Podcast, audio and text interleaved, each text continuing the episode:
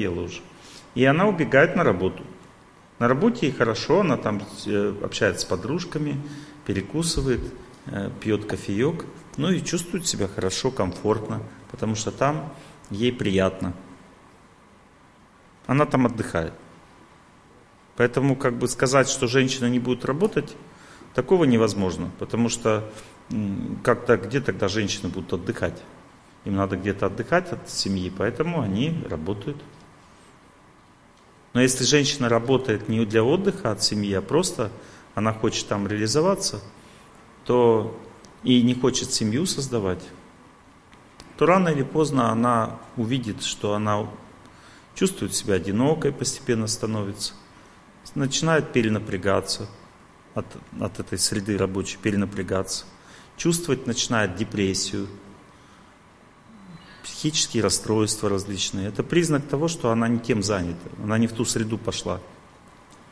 Ну, то есть большинству женщин советуются сейчас, как и мужчинам с детства, сначала выучись, развейся, потом семья. Это неправильное мышление. Для женщины это неправильное мышление. И так как вам уже привили это неправильное мышление, поэтому вы сейчас не чувствуете опоры в жизни. Вы как бы ну, считаете, что Олег Геннадьевич, наверное, в чем-то не прав, Олег Геннадьевич видит ваш и вашу жизнь больше, чем вы можете себе представить. Поэтому, видите, вы мне не задавали вопрос про вас, а я вам про вашу жизнь уже рассказываю. Ну, просто я мужу рассказывала, потому что, что я вас слушаю, и он мне задает тоже вопросы всякие.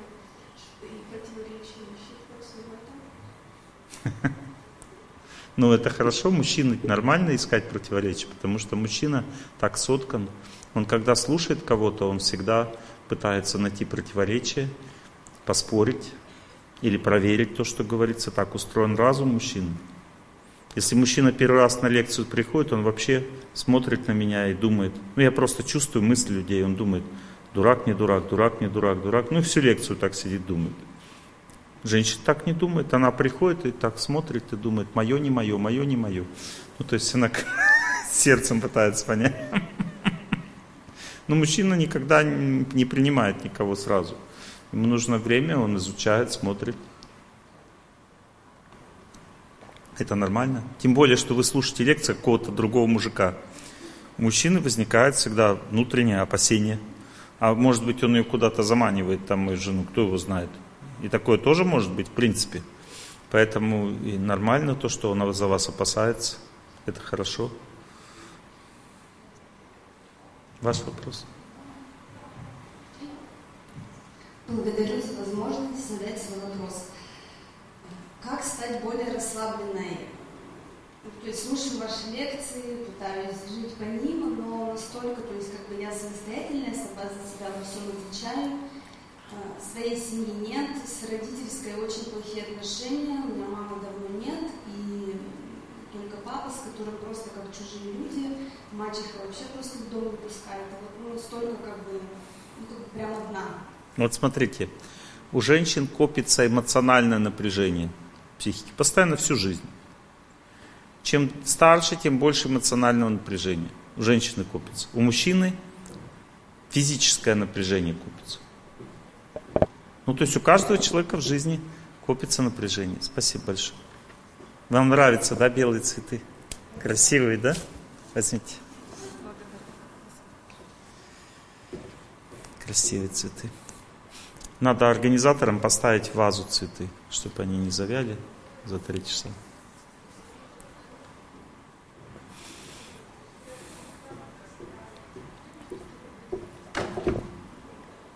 Ничего, ничего, все нормально, не расстраивайтесь, все нормально. Все нормально.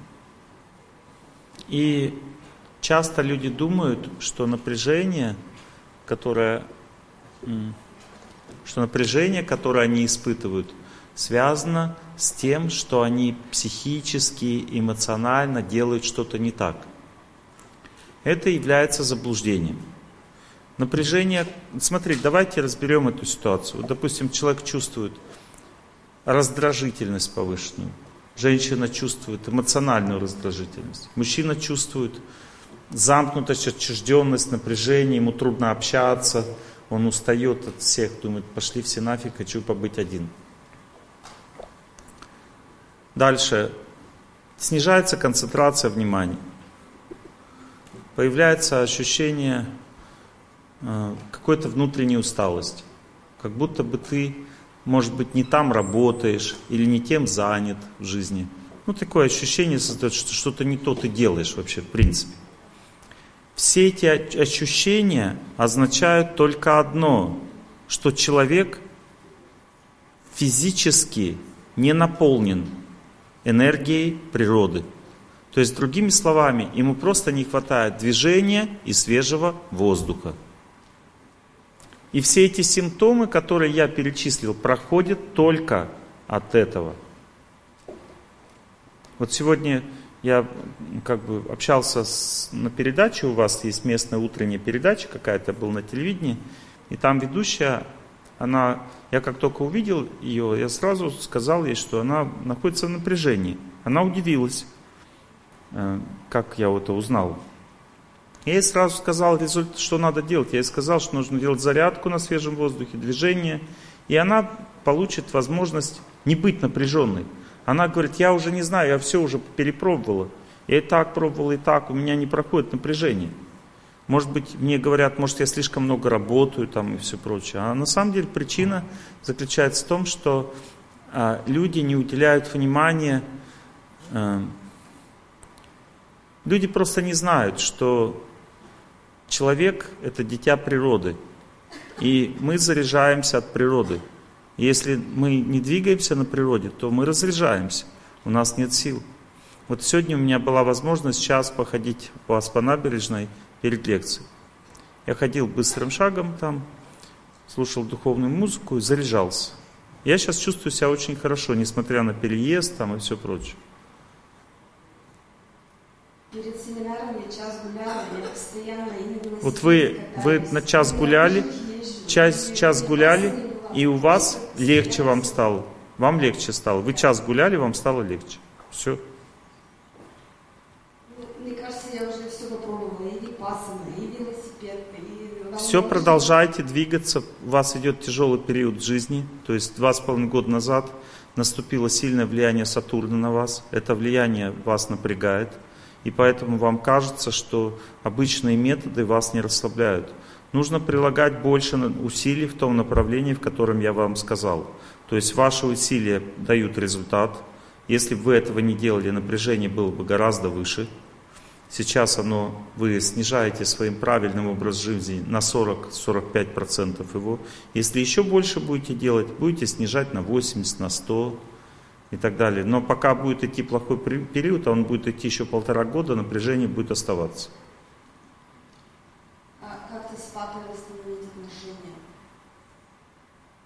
Женщина бесконечное существо. Как только она что-то получила одно, сразу ей Но хочется я еще. Вот один, пунктик жить.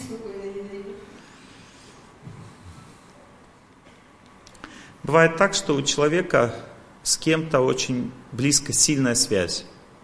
Ну, допустим, с мамой или с папой у человека может быть сильная связь. Сильная связь означает – общие события в прошлых жизнях, какая-то очень сильная судьба совместная. Сильная связь или совместная судьба у людей приводит к тому, что очень сильно хочется счастья от этого человека получить. И точно так же этот человек тоже от тебя сильно хочет получить счастье. Когда мы сильно от кого-то хотим получить счастье, то это всегда приводит к конфликту Потому что люди становятся очень ранимыми, очень требовательными друг к другу. Понимаете, у них появляется сильная жажда иметь что-то от человека. И вот такая ситуация у вас с папой в отношении. То есть вы сильно хотите от него счастья, вы сильно привязаны к нему, он то же самое. И это означает, что вы хотите от него, чтобы он вел себя так, как вы хотите, а он хочет сильно, чтобы вы вели себя так, как он хочет. И это всегда не совпадает. В результате начинается конфликт. Что можно сделать? Надо понять, что такие отношения всегда, когда сильная привязанность есть к кому-то, они очень сильно истощают всегда.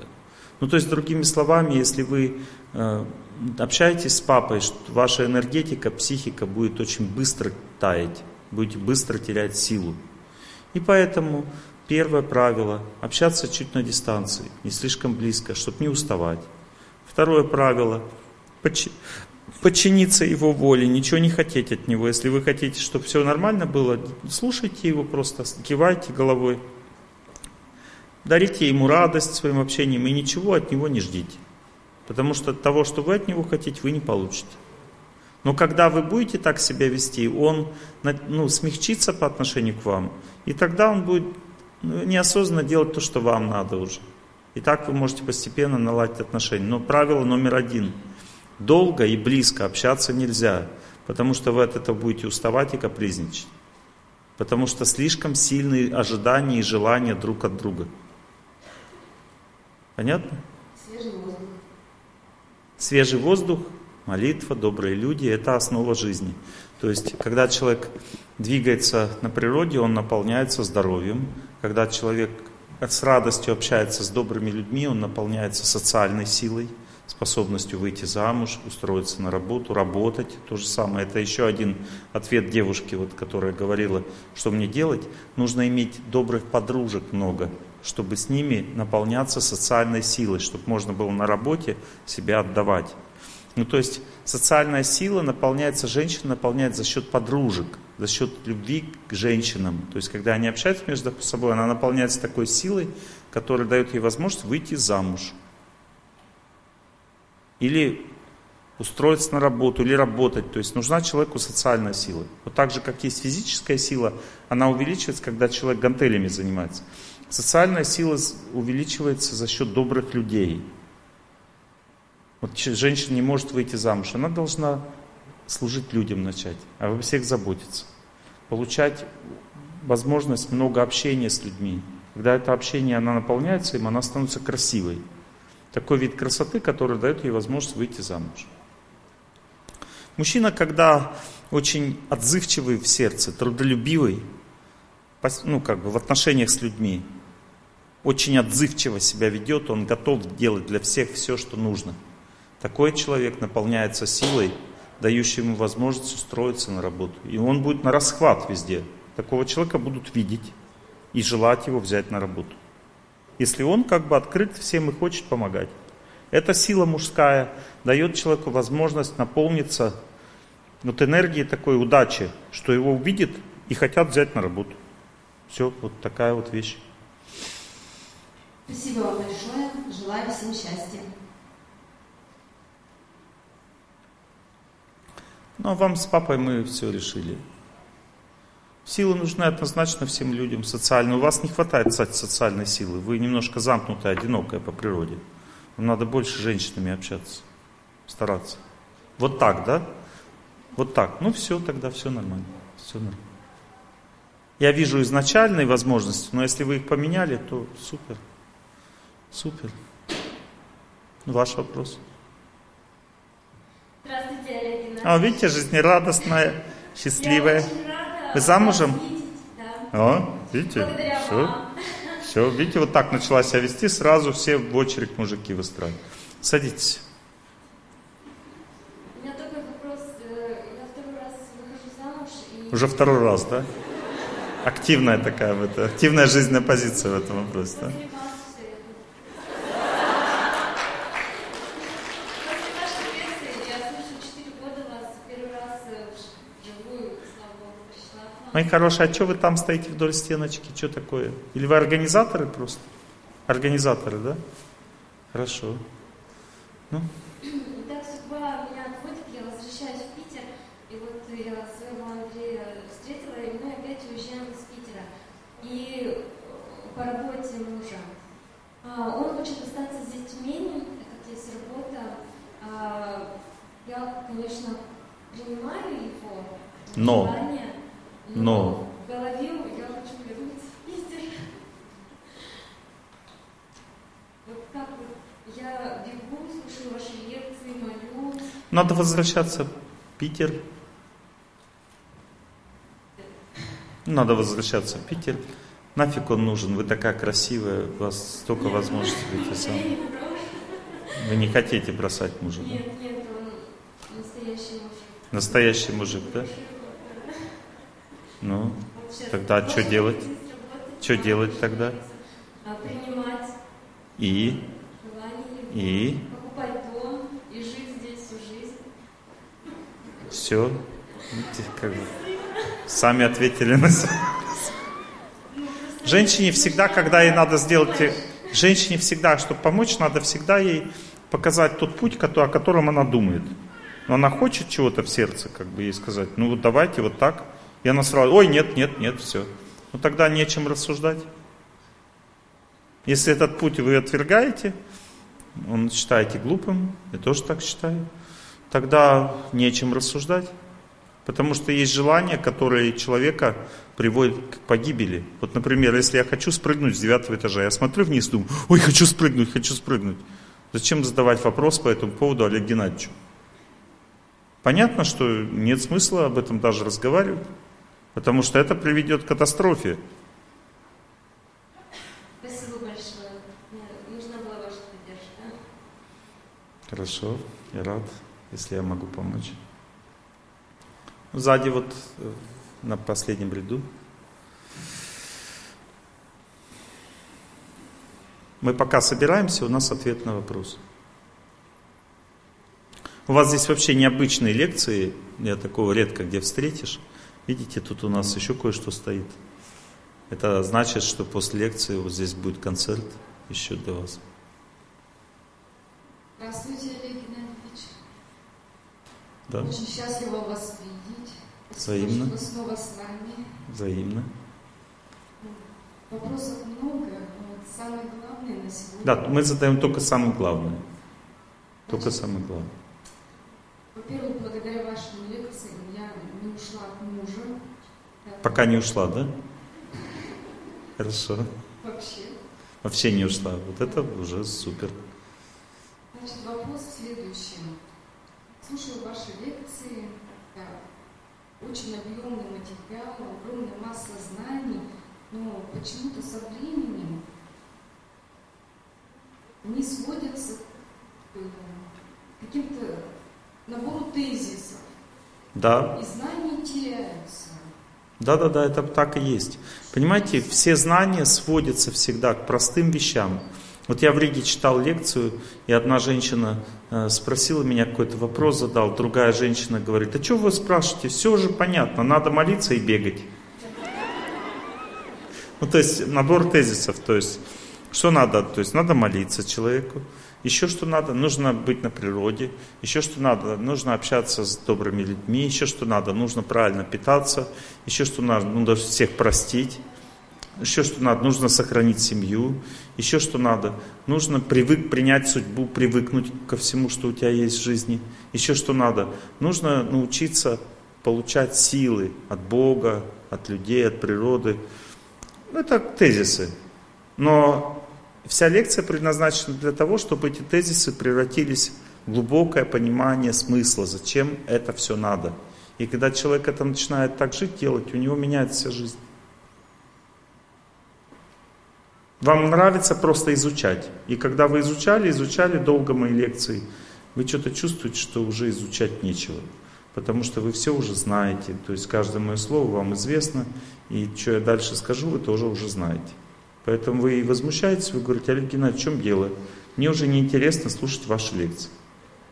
Вы должны понять, что когда-то должен наступить такой момент, когда человек от слушания переходит к действию. И вот сейчас самое время вам уже больше времени уделять не слушанию, а практич, практическому исполнению того, что я говорю. Спасибо большое. Будьте счастливы. Спасибо. Но если ваш ум хочет чего-то новенького, то послушайте других лекторов. Я понимаю, что может быть вам приятнее меня слушать, но у вас природа такая, вам надо всегда что-то новенькое. Вы ученый по природе, вам надо все изучать, развивать познание. Значит, я из образования ушла зря, да? Ну да, ваша природа это образование, да. Можно еще вопрос? Но вы получаете сейчас образование через меня, это же тоже образование. Потом будете других людей консультировать. Может быть, вам этим, кстати, заняться, начать людям консультации давать вот так вот. Да, я вас слушаю. Что? Как? Да, да, я вас слушаю. Пытаюсь работать над собой, так получается, что муж со мной во второй брак. У вас второй брак сейчас. У него. У него второй. Ой, это очень тяжело для женщин. Ну ничего, нормально.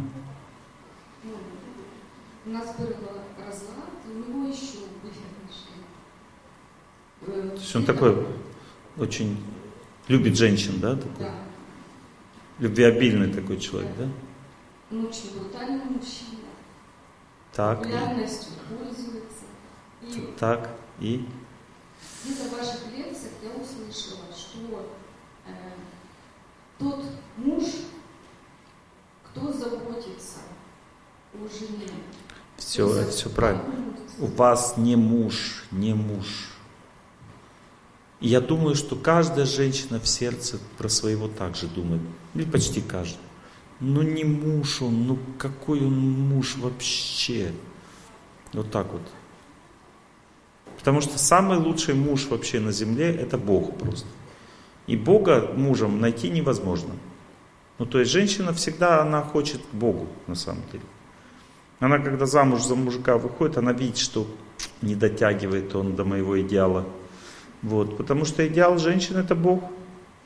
А за Бога выйти замуж невозможно. Поэтому и разочарование всегда неизбежно. Мужики не могут быть Богом никогда, они не дотягивают. Поэтому примите своего мужичка таким, какой он есть. Но если он вас предает, предательство принять нельзя. Нужно принять его как мужа, что это ваш муж. А если он вас предал, то чуть-чуть дистанции и воспитания. Докажите ему, что он должен раскаяться за то, что он совершил. Я не понимаю, раскаялся он или нет, но когда дистанция, он бунтует. Пускай бунтует, но это цена, которую человек должен платить за то, что он совершил. Мужчина должен через личный опыт отношений с женщиной понять, что такие поступки невозможны. Только через практику знания приходит мужское сердце. Словами вы ему ничего объяснить не сможете. Это невозможно. То есть, например, я его вынудила от алкоголя отказаться. Это нормально. Нормально. Если он вас слушается, в конце концов, нормально. Вам надо выключить и подсветку, иначе я ослепну. Я не смотрю на вас, женщина. Да. Спасибо большое. Счастья всем. Вы послушайте меня еще раз. Вы сейчас в сердце бунтуете против мужа.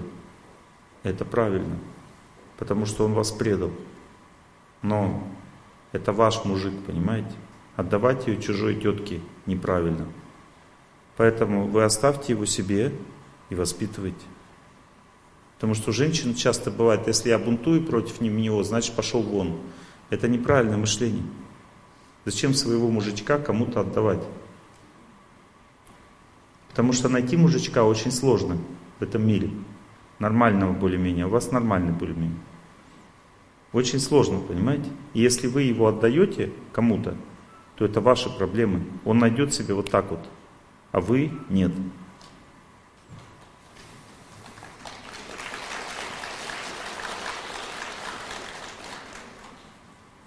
Итак, мы с вами начинаем эту беседу. А, Тема очень интересная. А, Она, вот знаете, как в компьютере есть настройки, там BIOS или еще что-то такое, да, без чего компьютер не может работать. Точно так же у человека есть настройки. И мы будем, вот это весь наш семинар будет говорить об этих глубоких настройках человеческой жизни. И если человек эти настройки сделал неправильно, то, соответственно, или судьба ему сделала неправильно, то и жизнь будет неправильная. Он будет чувствовать себя плохо. Вот. И вот так вот об этом мы будем говорить. Что нужно изучить сначала, как правильно, а потом так жить. В с этим песенку послушаем. Я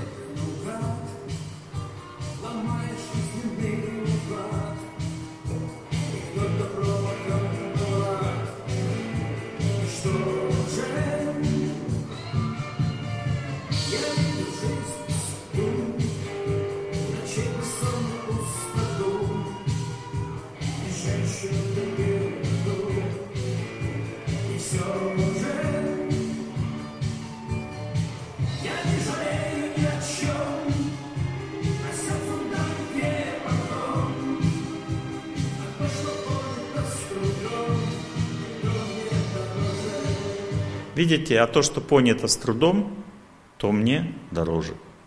То есть человек живет для знания. Цель человеческой жизни – познание, поэтому все, что у нас было до этого в жизни, все, что не так произошло, это тоже хорошо. Это углубляет процесс познания, потому что если человек не совершал ошибок, он не сможет оценить то, что он получил. Он не сможет оценить то, что его дало ему возможность избежать ошибок. Если человека все в жизни хорошо, как он сможет оценить знания? Ему и так нормально все. Зачем ему нужно какое-то знание?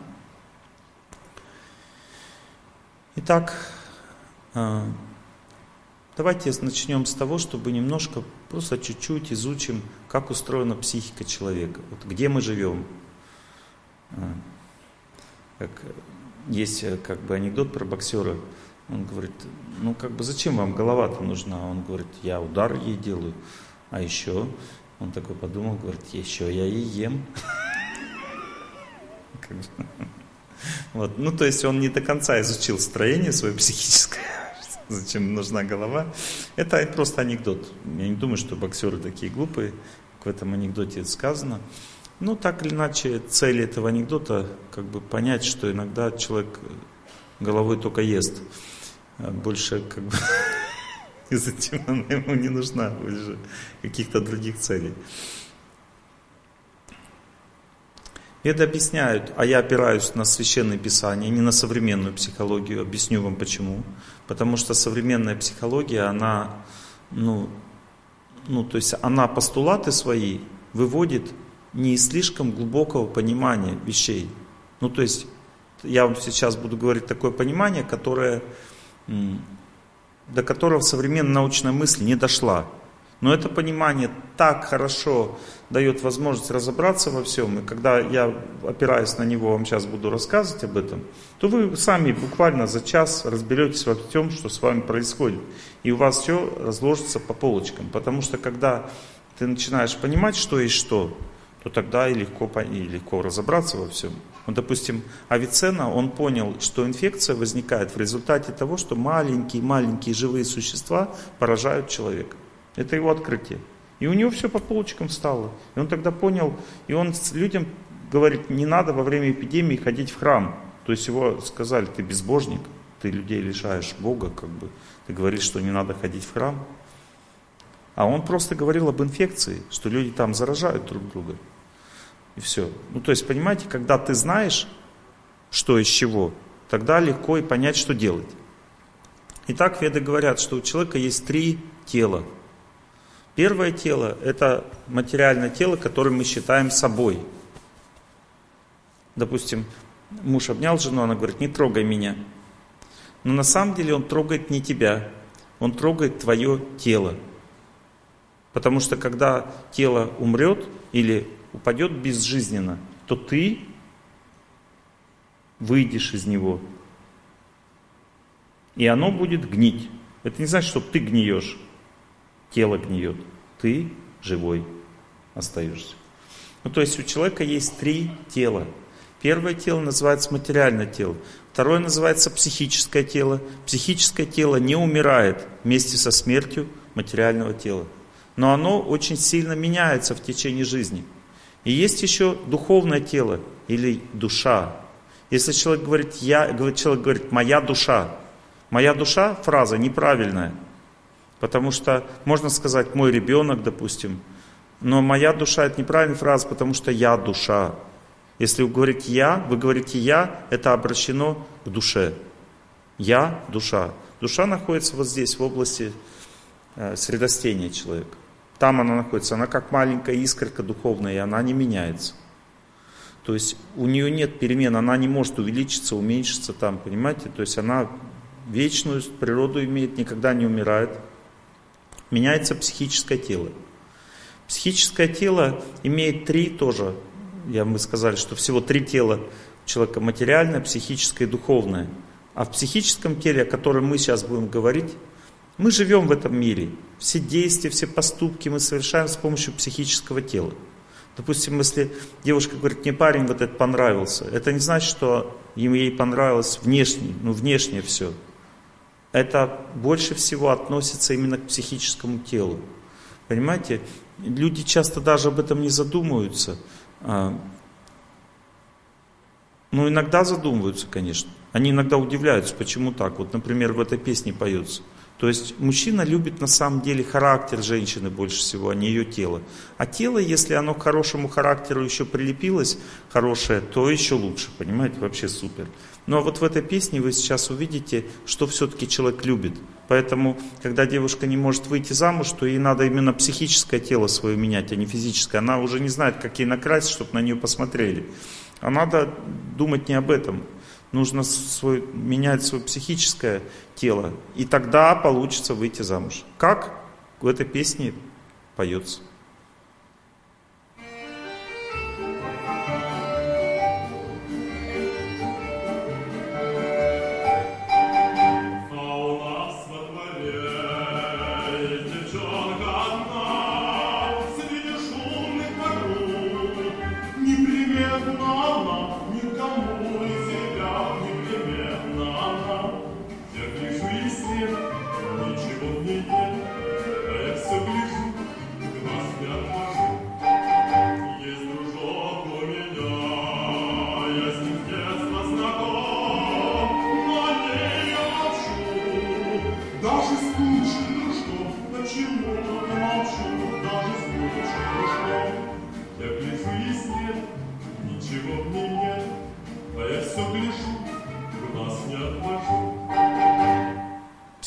Психическое тело.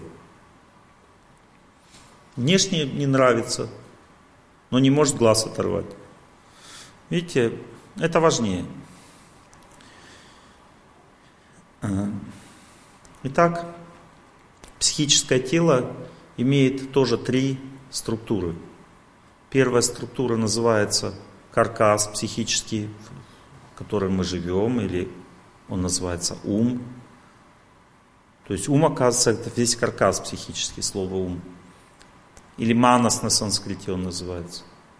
Вторая структура называется разум. Это то, что меняет жизнь. И третья структура называется чувство собственного достоинства, что является маяком нашей судьбы. Вот как светит чувство собственного достоинства, туда человек в жизни идет. Я читал лекцию до этого в Омске, всю лекцию только о чувстве собственного достоинства. Потому что если человек не знает, как оно работает, у него жизни нормально нет. Поизучайте это все. И разум надо знать, у меня о разуме есть лекции тоже, и об уме есть лекции, то есть это целая большая тема. Но мы с вами сейчас вкратце лишь коснемся этих всех вопросов, потому что вся, все наше изучение будет основано на понимании, как действует разум человека. Потому что предназначение человека, природа человека – касается именно этого вопроса. Но мы будем говорить также о других э, психических моментах наших. Что такое ум? Начинаем с того, что когда человек думает, он думает своим умом. Когда у человека проявляется настроение, оно проявляется в уме. Характер человека это тоже его ум. Когда люди связаны друг с другом вместе – родственными узами, и они не могут уйти друг от друга, бросить друг друга. Это тоже связь идет через психическое тело ума. Связаны люди друг с другом. Вы скажете, Олег Геннадьевич, ну как бы, где доказательства, что это все так? Доказательством являюсь я сам, потому что я могу это все видеть. И вы тоже увидите, что я это вижу на лекции. Например, я сегодня сказал девушке, что у нее очень сильная связь с отцом. Вы согласны с этим? Гораздо сильнее, чем с матерью. Согласны? Согласны. Ну, то есть, видите, как бы это невозможно отрицать, потому что это есть. Эти связи можно почувствовать, увидеть. Значит, это есть. То есть, э, нужны подтверждения. Для любой науки нужны подтверждения. Веды говорят, подтверждением может стать сам человек. Прибором для изучения психики может стать сам человек. Не обязательно это лазерные какие-то приборы, потому что э, тонкая психическая функция ума настолько тонка, что ни одна волна в этом мире не может быть тоньше, чем деятельность ума. Приведу пример. Когда человек думает о своем ребенке, который находится в Америке на противоположной части земного шара, он соединяется с этим человеком долю секунды. Как только подумал, тут же наступила связь.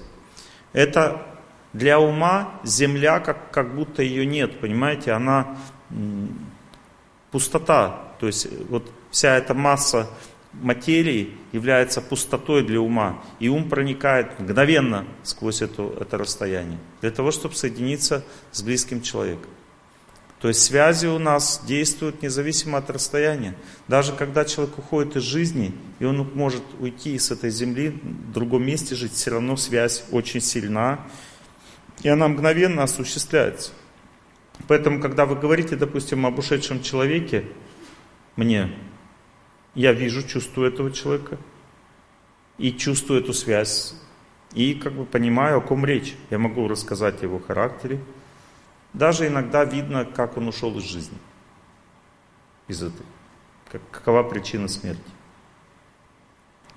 Ну, то есть, мы с вами, я не фантазирую, понимаете, я вам говорю о том, что я вижу, знаю и пользуюсь этим уже больше 20 лет. Итак, ум имеет в центре, вот это тонкое тело ума, в центре, в самом, в области сердца имеет такой шар психический. Этот шар, я не буду вам ну, санскритские термины называть, потому что это все описано в Ведах, этот шар называется Мохабхага. Ну, вам ни о чем не говорит, этот санскритский термин. Вот. Этот шарик, в нем находятся все поступки и желания человека. А планеты, которые двигаются, двигаются э, вокруг, они меняют, то есть их движение, все планеты тоже имеют психическое тело свое. Эти психические тела планет взаимодействуют с нами, и это взаимодействие приводит к тому, что из нашей психической структуры внутренней выходит какая-то сила, которая действует на все наше существование. Допустим, как я вам уже сказал, пришло время, и энергия Сатурна начала так на вас, женщин, действовать, что у вас появилось напряжение психическое. И это напряжение продлится еще год и три с половиной месяца, если точнее. Не полтора года, а год и три с половиной месяца, точнее. И после этого вас расслабит вам станет легче. Но пока этого не произошло, вы должны нейтрализовать это влияние с помощью движения. Понимаете? Ну то есть очень важно понять, как все устроено здесь. Итак, душа или я находится внутри этого шарика. И она смотрит на мир глазами через призму вот этого шарика судьбы, то есть глазами своего настроения. Если, допустим, судьба хорошая, человек видит мир в радужных красках. Если судьба плохая, то в мрачных красках. То есть плохая судьба началась, все плохо вокруг. Хорошая судьба, все хорошо. Ну, то есть человек может даже этого не понимать сам, но именно так это все происходит. Теперь у ума есть пять чувств. С помощью этих пяти чувств человек пытается получить счастье и знание в этом мире. Счастье нужно уму для того, чтобы жить, потому что ум или психический каркас человека это такая структура, которая все органы, все сосуды, там все, что в организме есть, все это нуждается в энергии для того, чтобы существовать. Эта энергия запускает деятельность нервной системы, гормональных функций. Функции этой энергии по-русски вам понять, чтобы, что это за энергия. Эта энергия называется счастье. Это энергия счастья. То есть человек не может жить без счастья. Ему нужно счастье для того, чтобы весь организм работал хорошо. Также счастье нужно и для отношений. Без счастья нет и работы нормальной ни организма, ни отношений, и вообще ничего в жизни нет. Понимаете, поэтому человек хочет счастья. Ему невозможно жить без счастья. Есть разные-разные аспекты счастья, они дают разные варианты как бы, возможностей наших в организме. И также нужно знание. Что такое знание? Это такая вещь, которая приводит к счастью. Если у человека есть знание, и оно приводит его к несчастью, то это не знание. Это ложная вещь. Ну, то есть знание всегда приводит к счастью человека. Поэтому наши чувства называются чувствами познания. То есть это чувство зрения, то есть точнее чувство слуха, это самое важное чувство. Оно связано с разумом, чувство слуха связано с разумом. Поэтому когда человек слушает, его разум или способность побеждать судьбу или менять судьбу меняется. То есть с помощью звука человек слушает, если он услышал истину, он такой, о, вот ты какой северный олень. Обрадовался истине и меняет дальше всю свою жизнь. Потому что разум его поменялся от звука. Когда человек читает что-то, от этого разум не меняется. Он просто предполагает. Он почитал, он предполагает, что вот это, наверное, правильно. Но если человек что-то услышал, это значит, что человек, один человек, который это делает, передал другому человеку, и тот тоже начал делать. Одна женщина подошла к Махатме Ганди, ну знаете, кто такой Ганди, это святой правитель, который жил в Индии, как бы и помог стране избавиться от английского нашествия. Вот. Она подошла к нему и говорит, у меня сын болеет сахарным диабетом, но он любит сахар. И я не могу ему объяснить, чтобы он этот сладкое не ел. Помогите, пожалуйста. Он говорит, приходите ко мне через неделю. Сейчас я не смогу им помочь, но через неделю я ему объясню. Она пришла через неделю, и он подошел к нему говорит, мальчик, не ешь сладкое. И он перестал есть сладкое. Она спросила, я ему тысячу раз говорил, не ешь сладкое. Почему у меня не получается, у вас получилось? Он говорит, потому что я неделю не ел сахар для того, чтобы ему это сказать. И когда я ему это сказал, и он увидел, что в моих словах есть сила, что я делаю это сам, он начал тоже это делать. Так действует разум. То есть разум принимает что-то от кого-то, когда человек делает это сам. Но если человек сам это не делает, то разум не изменяется. Допустим, человек говорит о вреде курения, он все правильно говорит, а сам курит при этом. Никто не бросит курить, слушая его. Почему? Потому что разум не принимает такое знание. Ну, то есть звук передает не только информацию, а также силу. Есть информация, да? А есть сила. Вот сила, она исходит от того, кто следует тому, о чем он говорит. Запомните, это очень важно знать. Итак, есть чувство слуха. Следующее по важности чувство – это чувство, тактильное чувство. Тактильное чувство, оно тоже связано с разумом и с умом. И если сила слуха влияет на силу разума, слух влияет на силу, то есть через звук разум становится сильным, то тактильное чувство влияет на чистоту разума. Чистота разума больше всего проявлена у женщин. И через чистоту разума женщина способна менять свою судьбу. Через чистоту. Поэтому женщины с древних времен всегда стремились именно к чистоте.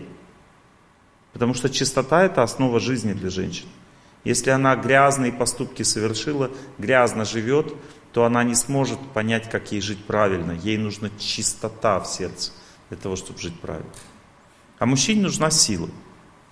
Поэтому тактильное чувство очень сильно связано с женщиной.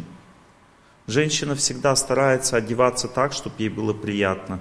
Она следит, чтобы одежда была чистой. Она следит, чтобы в квартире было все чисто. Она хочет, чтобы с мужем были чистые отношения. Она не хочет грязи ни в чем в жизни. Потому что грязь для нее разрушает ее жизнь. Разум женщины основан на чистоте. Запомнили? Она, чистота женщине дает проницательность, способность предвидеть ситуацию, ощущение истины – тоже от чистоты идет.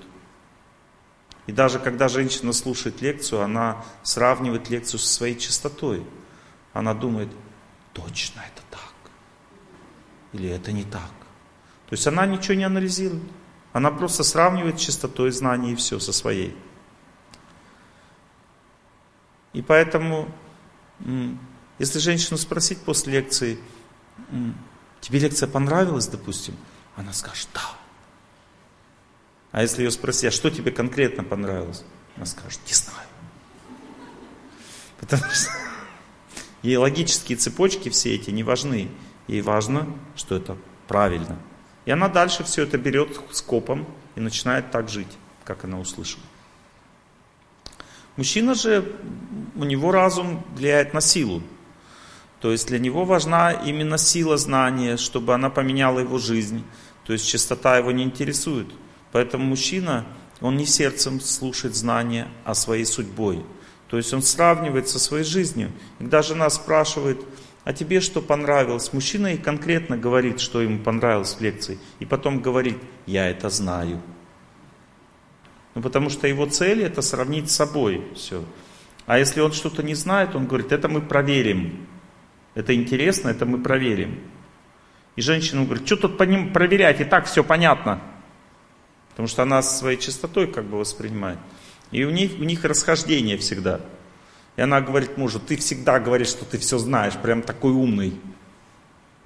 Она не понимает, что мужчина так воспринимает мир, что он с позиции своего э, опыта воспринимает мир. Он не может просто взять и всосать знания, как бы выкинуть то, что у него есть, и прямо отбрейк сделать. А женщина именно так и делает.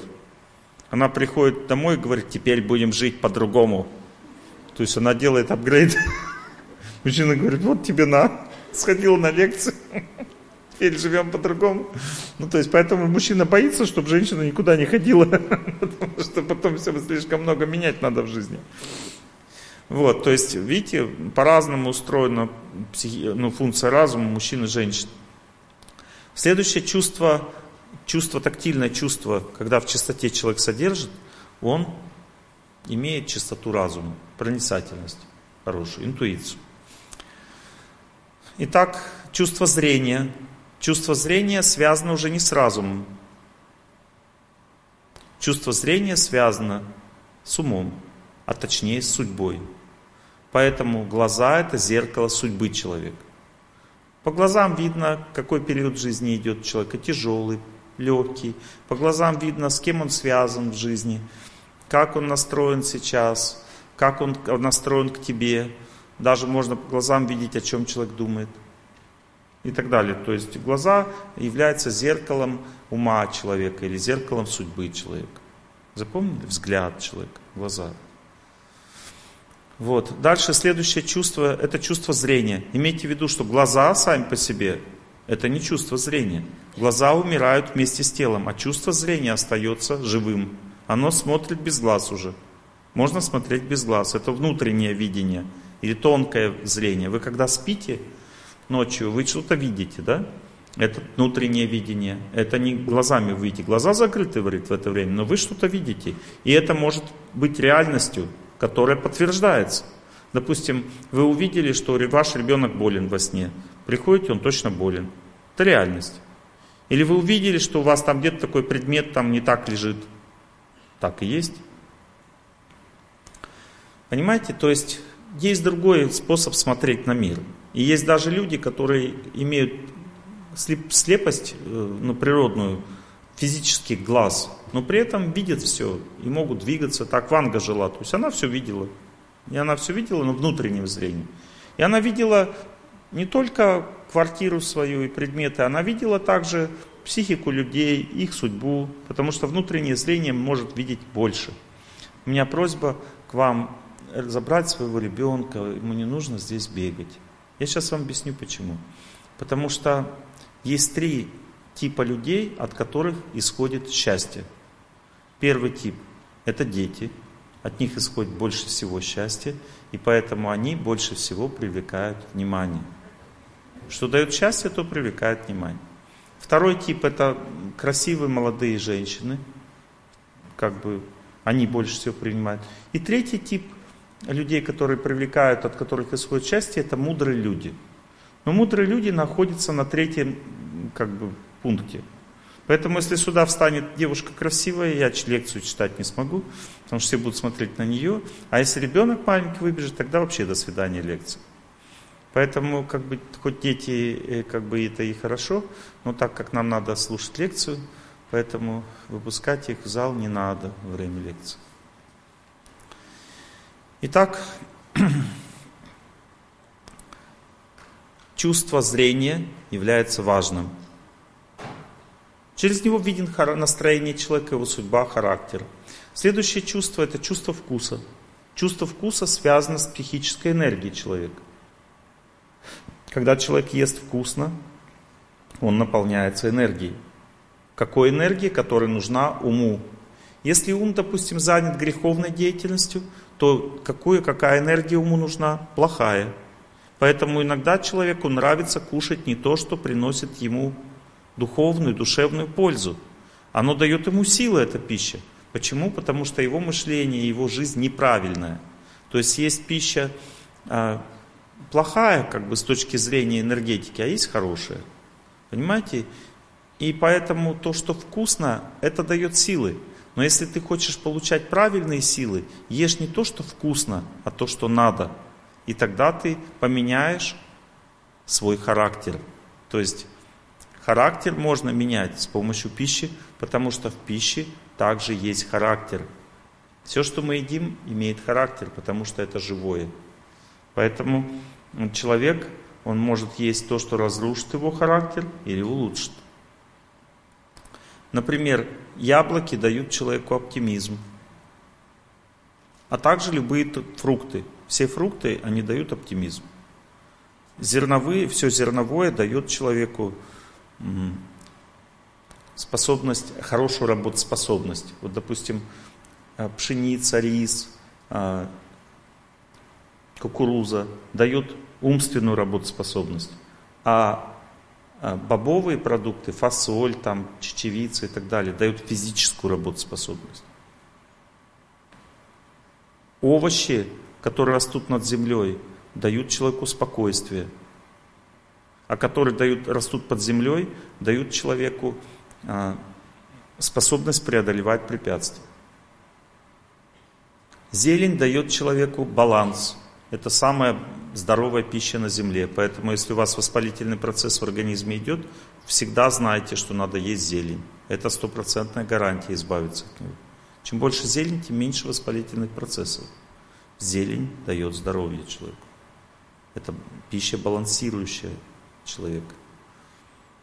Ягоды очищают организм, они предназначены для очищения. Молоко, молочная пища дает любовь. Молоко – это энергия любви животного к своему детенышу. Когда человек ест молочные продукты, это разные виды любви. И так далее.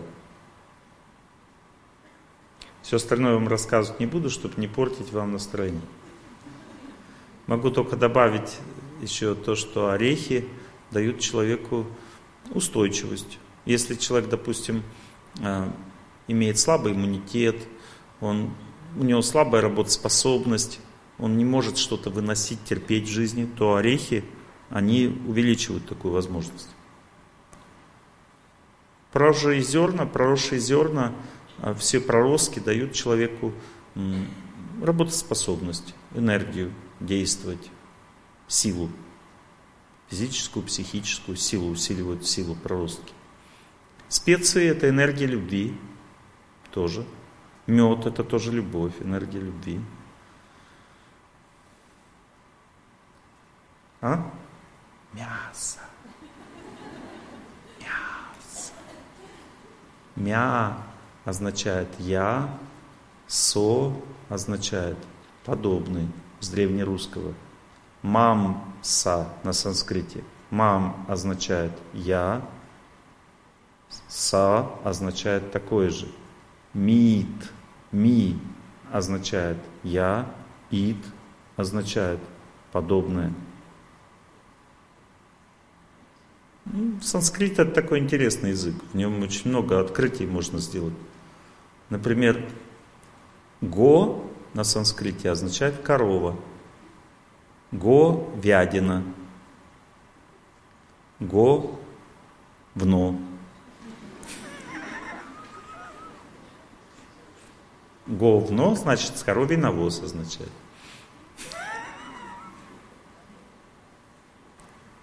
Го это корова, чтобы вы знали. Изучаемся. Я вас буду иногда развлекать, чтобы вам было весело на лекции. смейтесь, не стесняйтесь, я буду шутить с вами. Итак, двигаемся дальше. Чувство обоняния предназначена для контакта с телом. Ну, то есть мы как бы нюхаем, как бы чувство поняния предназначено, чтобы нюхать. Чего, Олег Геннадьевич, вы думаете? как бы чувство вкуса предназначено, чтобы было вкусно. Ну, то есть я не против этого предназначения. Глаза предназначены, чтобы смотреть. Вот, я не против этих предназначений, но я вам раскрываю тему глубже сейчас. Понимаете? Я раскрываю тему глубже. Я вам говорю о том, что чувство обоняния предназначено для того, чтобы понять, что подходит тебе, что нет. Допустим, животные, они сначала нюхают пищу, а потом едят. И так вот, допустим, я проводил эксперименты, я корове нос затыкаю, ну, корова знакомая, она меня не боится, такая счастливая рядом со мной. И поэтому она может кушать рядом со мной. То есть я ей даю банановую корку, или коровы любят банановые корки в Индии. Она такая, обрадовалась, ест. Я ей затыкаю нос, она перестает есть. Потому что, чтобы ей что-то есть, прежде есть чем поесть, ей надо понюхать. А вдруг ерунда какая-нибудь. Там же она как бы не читает же надпись, как бы банан там произведен в Африке, там свежий продукт. Ну, то есть ей надо как-то определить, что это нормальная вещь, как бы, понимаете, и она это нюхает. Понюхала, потом ест. Как это определить, что это хороший продукт? Запах свежий, легкий, приятный, прохладный. Если запах теплый, неприятный, тухлый, продукт может быть свежий, а запах тухлый, значит вам не подходит. Итак, смотрите, есть характеристики. Вы можете, допустим, взять блюдо, понюхать, если чувствуете, что теплым пахнет, не надо есть, вам не подходит. Запах должен быть свежий, легкий, приятный, прохладный. Ну, хотя бы один из этих характеристик, хотя бы одна. Тоже лекарство, порошок, берете лекарство, нюхаете, если пылью пахнет, вам не подходит. Если вообще не пахнет, подходит. Или запах приятный, подходит. Понимаете? По запаху можно определить все, что связано с телом. Э, подходите к человеку, допустим, нюхаете, от него пахнет неприятно. Значит, у вас телесная несовместимость. Может быть бесплодие, если вы замуж за него выйдете. Ну, то есть тело его вам не подходит. Если ваш родственник рядом с вами, вы жили с ним, от, от него пахло приятно. Потом бац, чувствуете, неприятно пахнет. В какой-то момент. Что это значит? Значит, надо дать пинка под зад, все, он теперь уже не подходит. Нет, это значит, что он заболел. Первый критерий болезни – это неприятный запах от близкого человека. Он еще не знает, что он болен, но это первый признак, что у него развивается какое-то серьезное заболевание. Неприятный запах от человека пошел, раньше был приятный, значит он болен. Это я вам точно говорю, сто процентов. Запомнили? Если вы покупаете квартиру, женщина приходит туда, садится. Почему женщина? Потому что женщина, если ей квартира не нравится, вы, мужчина, можете сделать все, что угодно. Можете обставить ее золотом всю. Она все равно оттуда уедет. Потому что женщина, она решает, где жить. То есть, понимаете, это ее психика настраивается на жилье. Она или принимает это жилье, или не принимает. Поэтому надо сесть и просто понюхать в этой квартире. Если запах вам не нравится, даже квартира может быть совершенно новая, но вам плохо пахнет ней, значит вам эта квартира не подходит. Запомнили? Или вы приходите в какую-то квартиру, понюхали, запах не нравится, там не надо кушать, вас хотят угостить, не кушайте, вас вырвет. Вам не подходит еда в той квартире, где плохо для вас пахнет. Понятно? Собачку покупаете себе, понюхали, запах не нравится, не покупайте. Даже если внешне она хорошая. Вот. Понюхайте сначала. Значит, вам не подходит эта собачка. Вы с ней будете болеть. Несовместимость. Понятно? Для чего нужен запах? Ну, то есть, мы должны глубже изучать, что такое чувство. Чувство – это психические щупальца ума. Они связывают нас с этим миром, и мы можем пользоваться этим более глубоко, изучать это все. Итак, двигаемся дальше. Ум имеет два типа психических каналов. Одни каналы психические связывают его с внутренними органами – эти психические каналы поддерживают все наш, весь наш организм. Так как ум питается энергией счастья, энергией характера, настроения, то каждый орган имеет свое настроение. Допустим, сердце любит нежность, доброту, печень любит стабильность, желудок любит любовь к труду, Кишечник любит спокойствие. Если человек суетливый или заторможенный, то у него проблемы с кишечником. Как э, Заторнов говорит, э, как бы он изучал тоже веды, он говорит, если говорит у тебя суета, значит ты, ну как бы, значит у тебя будет понос. А если у тебя ты как бы приторможен, значит будет запор. Ну то есть, ну он берет самые такие моменты, впечатляют, которые людей. И это правда. Если человек запоры, значит у него такое мышление. Допустим, э, если человек берет человека на работу, а там, допустим, и надо, ну, он, стрелочник, допустим, на, на поезде сидит, ему надо быстро решение принимать, может работодатель спросить, у вас запоры бывают? Если тот скажет да, тогда на работу его не надо брать. Там, где надо быстро, или, допустим, он э, следит, как самолеты сажаются, да, то есть ему надо быстрое решение, он должен быстро ориентироваться в ситуации, а у него ум работает медленно значит ничего не получится. Это не получится человека работать на этой работе. Один раз ко мне пациентка пришла на прием. Я говорю, что будем лечить? Она говорит, запоры. Я говорю, хорошо. А, сколько раз вы сможете ходить? Ну, имел в виду на прием. Неделю. Неделю, говорит, сколько раз вы сможете ходить? Она говорит, один раз. Я говорю, хотя бы два надо, иначе я не смогу вас пролечить. Она говорит, я не смогу. Два. Но мы с ней общались на разные темы. Ну, то есть я имел в виду ходить на прием, а она имела в виду что-то другое. Мой помощник мне сказал, вы, по-моему, о разных вещах говорите. Он понял, как бы, дело пахнет керосином. Итак, каждый орган имеет свой характер.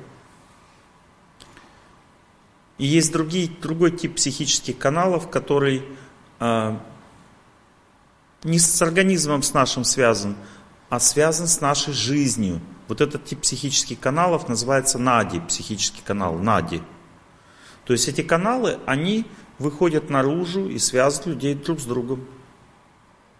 Образуется брачный союз. Не от росписи в паспорте, а от того, что закрепляются эти каналы. Если ты человека год с человеком прожил вместе и бросаешь его, то этот человек будет сильно страдать, как будто разрушили его жизнь, что-то вырвали из его сердца. Это означает, что ты за это будешь отвечать.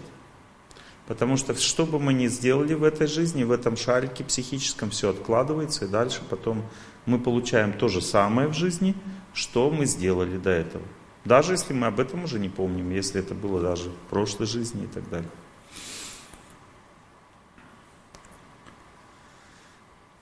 И у человека есть три главных психических канала. Первый называется сушумно.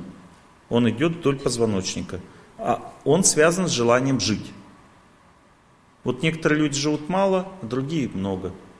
И, и от желания жить зависит продолжительность жизни. Как это связано? Допустим, если человек хочет жить, значит он хочет двигаться. Если человек бегает, зарядку делает, постится, аскезы делает какие-то, то он обязательно увеличивает свою продолжительность жизни. И сушумно его вот этот центральный канал активизируется от этого. Но если человек ленивую жизнь живет, его продолжительность жизни сокращается, и он таким образом уходит из жизни раньше. Хочешь жить – живи. То есть сушумно означает желание жить, означает движение. По бокам сушумной вот этого центрального психического канала находятся два канала очень важных, которые связаны с сегодняшней темой нашей беседы. То есть один канал с левой стороны называется Ида, а другой с правой стороны называется Пингала. Канал с левой стороны, который Ида, он отвечает за нежность, доброту, близкие отношения, любовь, за теплоту человека, за взаимность, за желание заботиться о других, за а, в целом за отношения, близкие отношения, за семью он отвечает, за родственные чувства он отвечает. И второй канал с правой стороны, который течет, называется Пингала. Он отвечает за стабильность человека, за его работоспособность, за его твердость характера, за ответственность, за решимость, за смелость, храбрость, выносливость, терпение. Вернемся попозже к этим каналам. Да? Сейчас движемся дальше. Итак, мы с вами в целом разобрали структуру психическую тонкого тела ума. У нас также есть еще тонкое тело разума.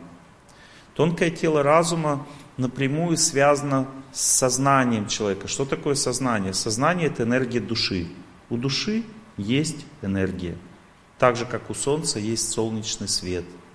Вот то, что окружает душу, имеет три составляющие. Первая составляющая сознания – это желание жить. Ну, то есть каждая душа хочет жить всегда. Означает, она хочет жить вечно. И живет вечно. Но в этом теле она вечно жить не будет. Но так как она отождествляет себя с телом, она думает, что я вот это и есть это тело. Поэтому она хочет в этом теле жить вечно. Душа. И разум, который дает возможность человеку жить, жить дольше, находится в области паха. То есть в области паха человека находится такой центр разума, который связан с человеком страхом, бесстрашием, со стабильностью в жизни, суетой там, и так далее. Этот разум работает у женщин и мужчин одинаково. Все хотят жить. Все люди на земле хотят жить. Следующее сознание души Другой вид сознания, три вида сознания. Другой вид сознания души называется желание любить. Все люди на земле хотят любви. Никто без любви жить не хочет. Желание любви или желание счастья – это одно и то же. Так, это желание находится в другом центре разума, который находится в области сердца. Вот здесь в области сердца находится та структура разума, которая отвечает за желание любить. И третье, у души есть третий вид сознания, который называется желание знать, понимать, что происходит. И это желание знать или понимать находится в области головы, даже у боксеров. Понимаете? Вот здесь вот, в области головы. Желание знать находится. Знайте, что когда душа хочет в следующей жизни любви, гармонии, нежности, счастья, хороших отношений, семьи и т.д., то она рождается в женском теле. Женское тело отличается тем, что у него и до Нади, вот этот канал психический, который течет с левой стороны, который отвечает за нежность, отношения, в три раза сильнее активен, чем у мужчины. И также говорят, что левая сторона тела – это женская сторона. И у мужчины, и у женщин левый глаз тоже женский. Допустим, у каждого человека из левого глаза исходит женщин, э, нежность, а из правого – воля. Посмотрите у любого человека, понаблюдайте за эмоцией глаза – вы увидите, что в левом глазу нежность человека находится, а в правом воля. Итак, не комбинация сперматозоидов определяет зачатие, ну там этих хромосом определяет зачатие, как мужчина или женщина, а наоборот, желание души выстраивает так хромосомы, что они создают женское тело. Теперь, когда поэтому случайностей никаких нет. Хотел любви, рождайся женщиной. Теперь человек родился уже в женском теле. Он хотел любви и гармонии с самого начала. А теперь ему в школе объяснили, какая любовь гармонии без машины. Нужна машина, нужно специальность сначала получить. То есть запудрили мозги женщине. Ей нужна любовь, нежность и гармония. Она для этого родилась в женском теле. А ей объясняют, что ей нужна работа, положение в обществе там, и т.д. и т.п. В результате что происходит? У нее вот этот Ида Нади канал психически ослабевает, у ней, а, а он также отвечает за гормональные функции, за красоту. И у нее вдруг месячные болезненные стали. Она такая, что такое вообще? Почему мне что-то все болит, как бы, не пойму. И как-то на меня никто не смотрит. А потому что ты не туда пошла. Ты хочешь работы, хочешь карьерного роста, ты не хочешь семьи, ты не хочешь нежности, не хочешь любви, не хочешь красоты. И поэтому у тебя все в организме начало меняться. Понимаете? Вот и все. Дальше поехали. Если душа хочет победы над судьбой, хочет знания, хочет преодоления трудностей, хочет утвердиться в жизни, стать сильной, развитой, тогда она рождается в мужском теле. Мужском теле пингала, вот этот психический канал, в три раза сильнее работает, чем в женском. Поэтому мужское тело с самого детства сильно отличается от женского. Допустим, часто мать удивляется, ее мальчик и бежит, бежит, бац, башкой ударился там о пол. И она такая, а, сынок, у тебя все в порядке? Он такой, а? Ну, то есть она смотрит, у него даже вообще ничего не пошевелилось, понимаете? Его тело, мужское тело, оно как железное, понимаете? То есть оно ну, не реагирует на удары, понимаете? То есть, ну, допустим, она бьет его по попе своего ребенка, наказывает, бьет по попе, он такой, терпит такой. Отбила она его, она думает, у нее рука уже, она, рука болит. Она говорит, тебе что, не больно? Он говорит, нормально мужское тело. Женщина, понимаете, оно сильно отличается от женского. То есть ему не больно, оно может терпеть. А, допустим, а, муж говорит жене, пойдем купаться в холодной воде. Она говорит, я не пойду. Он даже не представляет, насколько ей тяжело принять этот, эту холодную воду в женском теле. Это для нее как будто ее сжигают просто, кошмар какой-то. А в мужском нормально, искупался, ничего страшного. Понимаете, как тело отличается? Оно зависит от психики. Если психика наполнена энергией любви, тело все размягчается, становится нежным, таким как бы ранимым, таким чувствительным и так далее. Если те, как бы э, энергия идет в тело, которая соткана из воли, из решимости, из твердости духа там, и так далее, то тело становится крепким, сильным, выносливым таким и так далее. Так формируется тело, понимаете, под влиянием энергии человека. А энергия зависит от желаний.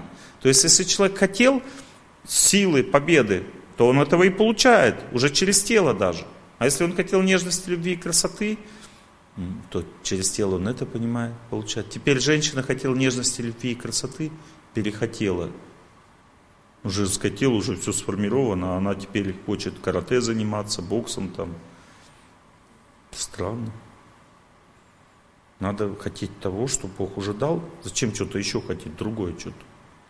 Понимаете? Это странно. Это означает, что человека занесло просто. То есть нужно делать то, что, что ты, что ты, что ты, делать мастер. Лили, лили, лили, воду в риши, то вот, вот, вот, вот, вот тебе и здрасте. Нужно делать хорошо, что ты, что ты, что ты, делать мастер. Песенка есть такая.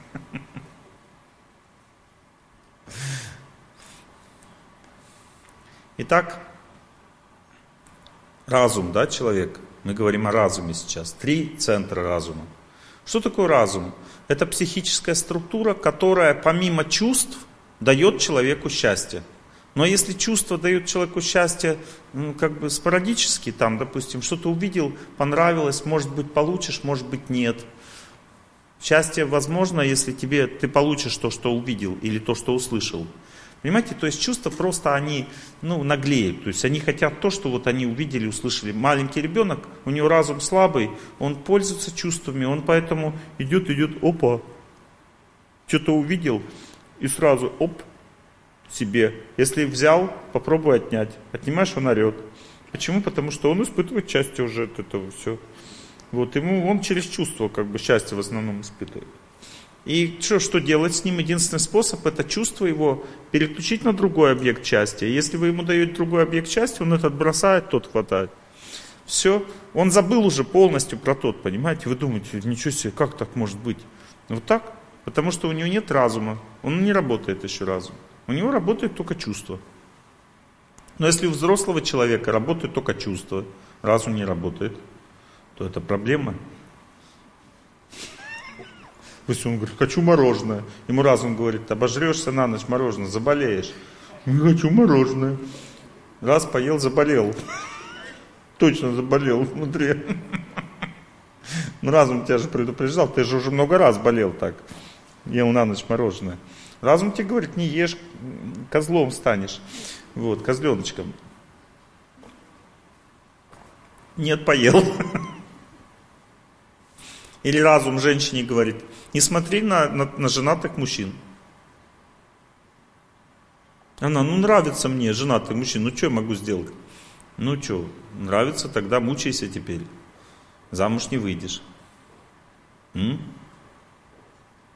Видите, тут разум нужен, оказывается, тоже. Не только чувство. Итак, что такое разум? Разум знает, что такое хорошо, что такое плохо. Если человек не хочет этому следовать, значит он глупый, неразумный. Дальше разум выбирает цель в жизни. Цель дает колоссальный источник счастья. Это несравнимо с тем, что мороженку захотел, понимаете? Это дает счастье на всю судьбу человека. Допустим, человек хочет дом построить, он строит дом, и он думает об этом всегда. Вот он, мой дом уже чуть-чуть выше, еще выше, все. Я могу спать спокойно. И если дом не строится, он уже не может спать спокойно, потому что он верит в дом. Это его цель жизни. Вера означает связь с целью жизни. И оттуда идет счастье, самое большое счастье человека. И дом не строится, а потом бац, застройщик вообще разорился. Ну тогда Копенгаген, у него наступает депрессия, потому что цель жизни попрана. Он вспоминает про дом, «А, ему плохо. А больше ничего он вспоминать не может, потому что там его цель.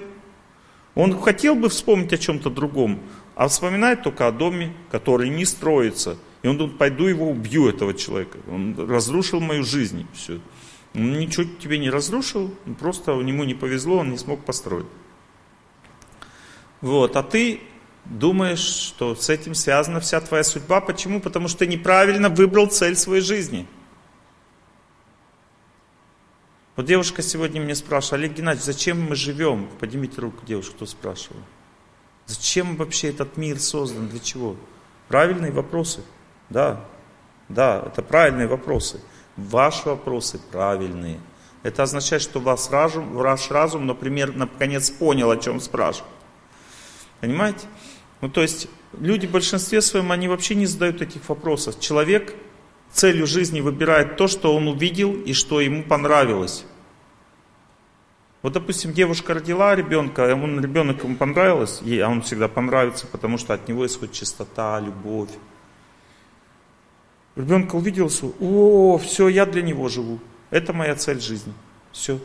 Или мужчина девушку увидел, там, вспоминаю, умираю, черные глаза. Только, только о тебе мечтаю, черные глаза. Самые прекрасные черные глаза, черные глаза.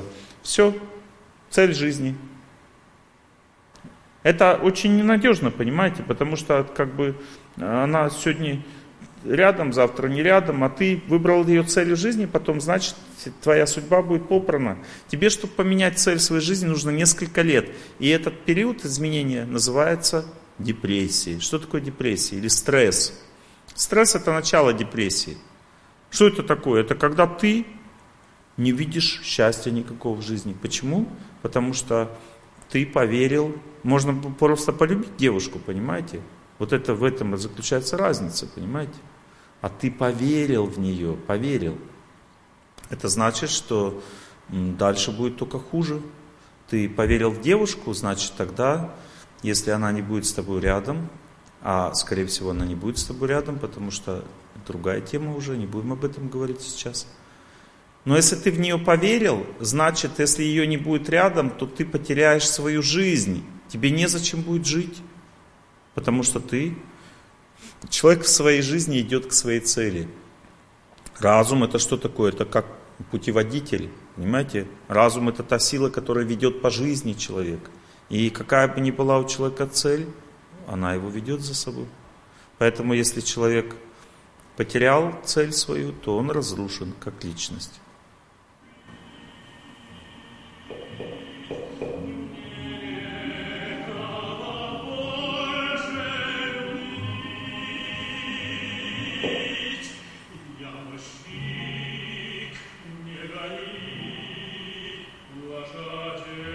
Как человек в это время видит мир? Давайте посмотрим.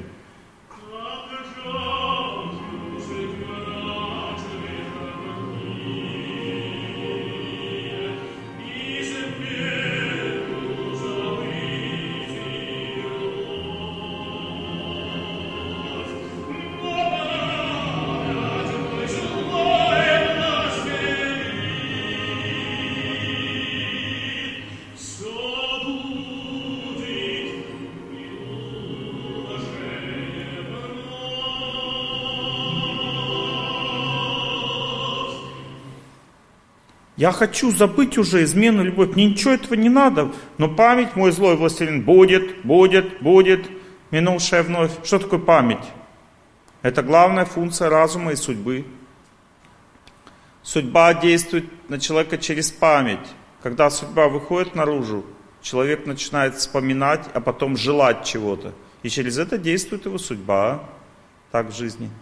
Вы можете сесть все, мои хорошие, я вам разрешаю. Не обязательно стоять. Итак, память. Если человек выбрал свою цель какую-то в жизни, то память может действовать еще не так, как он хочет. Потому что мы можем осознанно выбрать цель жизни. Но наша судьба до этого выбрала целью жизни что-то другое. Когда человек расслаблен, нет никакой занятости – память всегда уходит в цель жизни. Что бы ни являлось целью жизни человека, человек начинает мечтать или думать о том, что является его целью жизни. И есть цели жизни, которые побеждают судьбу, а те, которые есть, которые разрушают судьбу. Поэтому мы коснемся вкратце к этой теме сегодня, но будем больше говорить о другом. Но наша идея именно разум. То есть мы будем о разуме сегодня говорить. Итак, видите, у разума есть цель жизни.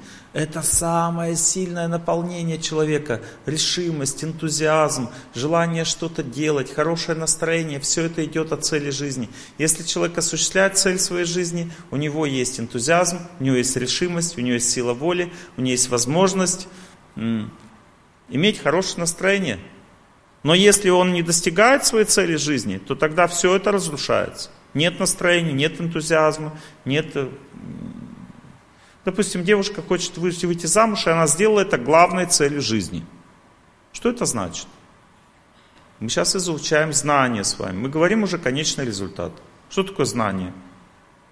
Это то, что ты видишь конечный результат.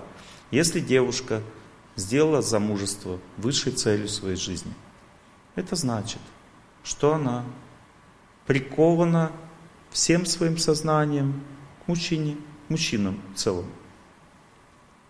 Это значит, так как их нет рядом, она истощается, теряет себя, становится некрасивой. Ой ты, дурочка моя, трубадурочка, чего же исхудала фигурочка? Я заботами тебя охвачу. Ничего я не хочу. Вот такой есть мультфильм «Временский музыкант». Там трубадурочка, то есть принцесса любилась трубадура, да? И похудела сразу.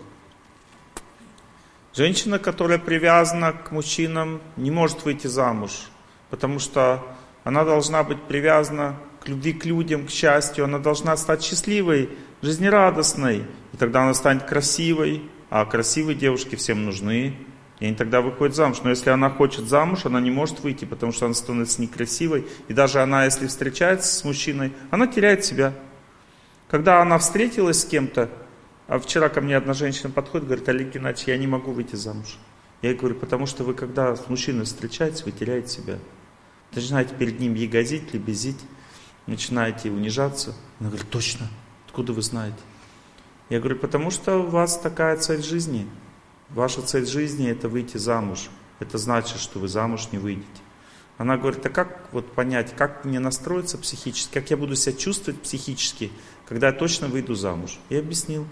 В тот момент, когда ты будешь удовлетворена своей любовью с людьми, отношениями, и тебе будет хорошо и без мужиков, в этот момент ты станешь красивой, и на тебя начнут смотреть. И в этот момент ты выйдешь замуж. Как определить женщине, когда она выйдет замуж? Когда это уже не нужно, тогда и выйдет. Хотя она хочет, Но ей уже не нужно, она это ей так хорошо. В этот момент она выйдет замуж. Потому что ее чувства не будут объект тянуть, а будут привлекать объект. Чувства могут тянуть кого-то, и это будет неприятно. А если ты как бы даришь любовь всем, радуешься всем, тогда всем приятно. Понимаете? Мы с вами изучаем, как жить. Это серьезная наука. Итак, есть разум. Нужно правильно содержать свой разум, иначе жизнь твоя будет разрушена. Как не привязаться к мужикам, если хочется замуж, Олег Геннадьевич? Для этого нужно научиться ставить более высокие цели в жизни. Если ты любишь природу, любишь добрых людей, любишь Бога, наполняешься этим всем, то тогда ты не зависишь от мужчины, становишься красивой. То есть нужно выбирать правильные цели в жизни. А если ты выбираешь те, которые тебе хочется, то тогда ты получишь другой результат, прямо противоположный. И этот результат настолько сильно действует на мозги, что много лет пройдет, много лет, понимаете, пройдет, а ты всегда будешь, все равно будешь помнить о том человеке, который тебя бросил. А он бросил тебя, почему? Потому что когда человек любовь превращает в веру, то есть любовь становится верой, поверила, поверила и больше ничего. Ничего означает ничего. Один раз в год сады цветут, да? Ну то есть Поверила, то есть надо было просто улыбаться мужчине, надо было его заманивать. А ты поверила в него. Поверила, больше ничего. Все. Больше того, потом, когда еще много, через много лет еще, ты увидишь, что в твоем сердце это все осталось, потому что цель в жизни все-таки ты не выбрала правильно. И когда ты выберешь правильно цель жизни, высшую свою цель жизни, этот стресс от того, что тебя бросили, только тогда сможет быть уничтожен в твоем сердце. А до этого момента в твоем сердце будет жить вот эта песня.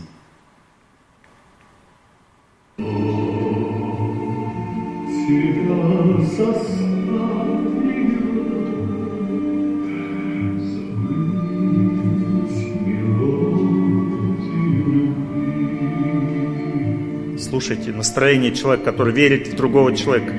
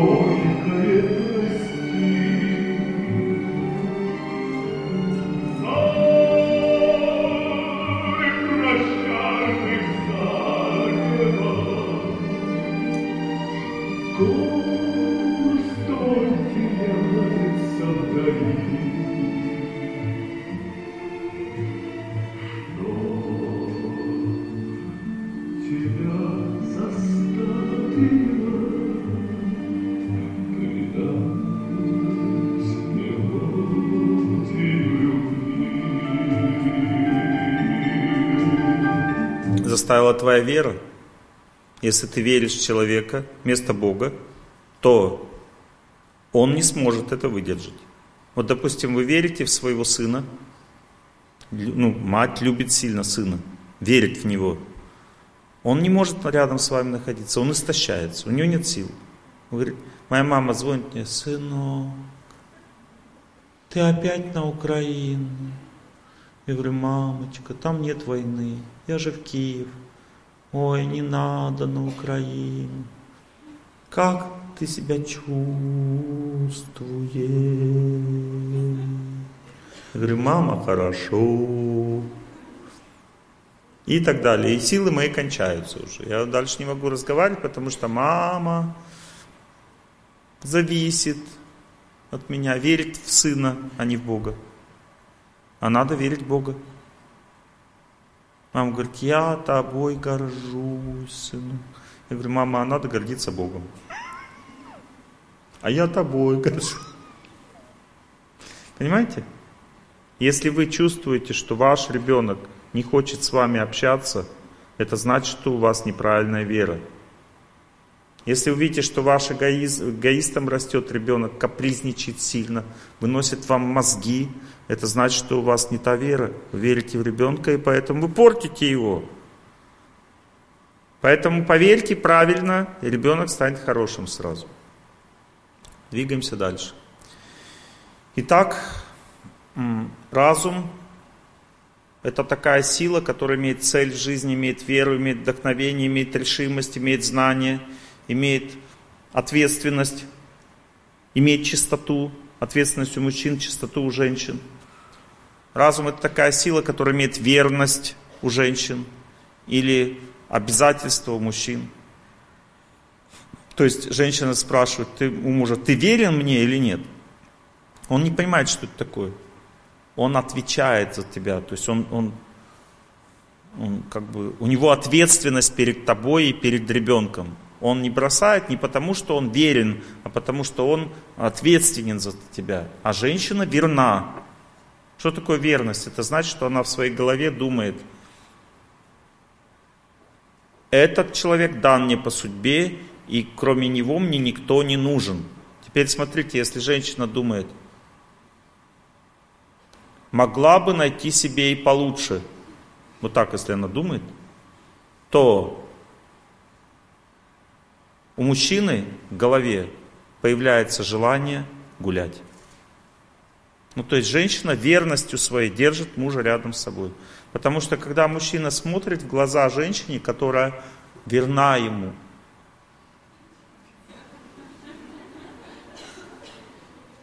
то через этот взгляд, вот этот, в его сердце входит энергия счастья. Понимаете, женская психика соткана из любви. Мужчине любви не хватает. Для того, чтобы ей передать ему любовь, она должна быть верна ему.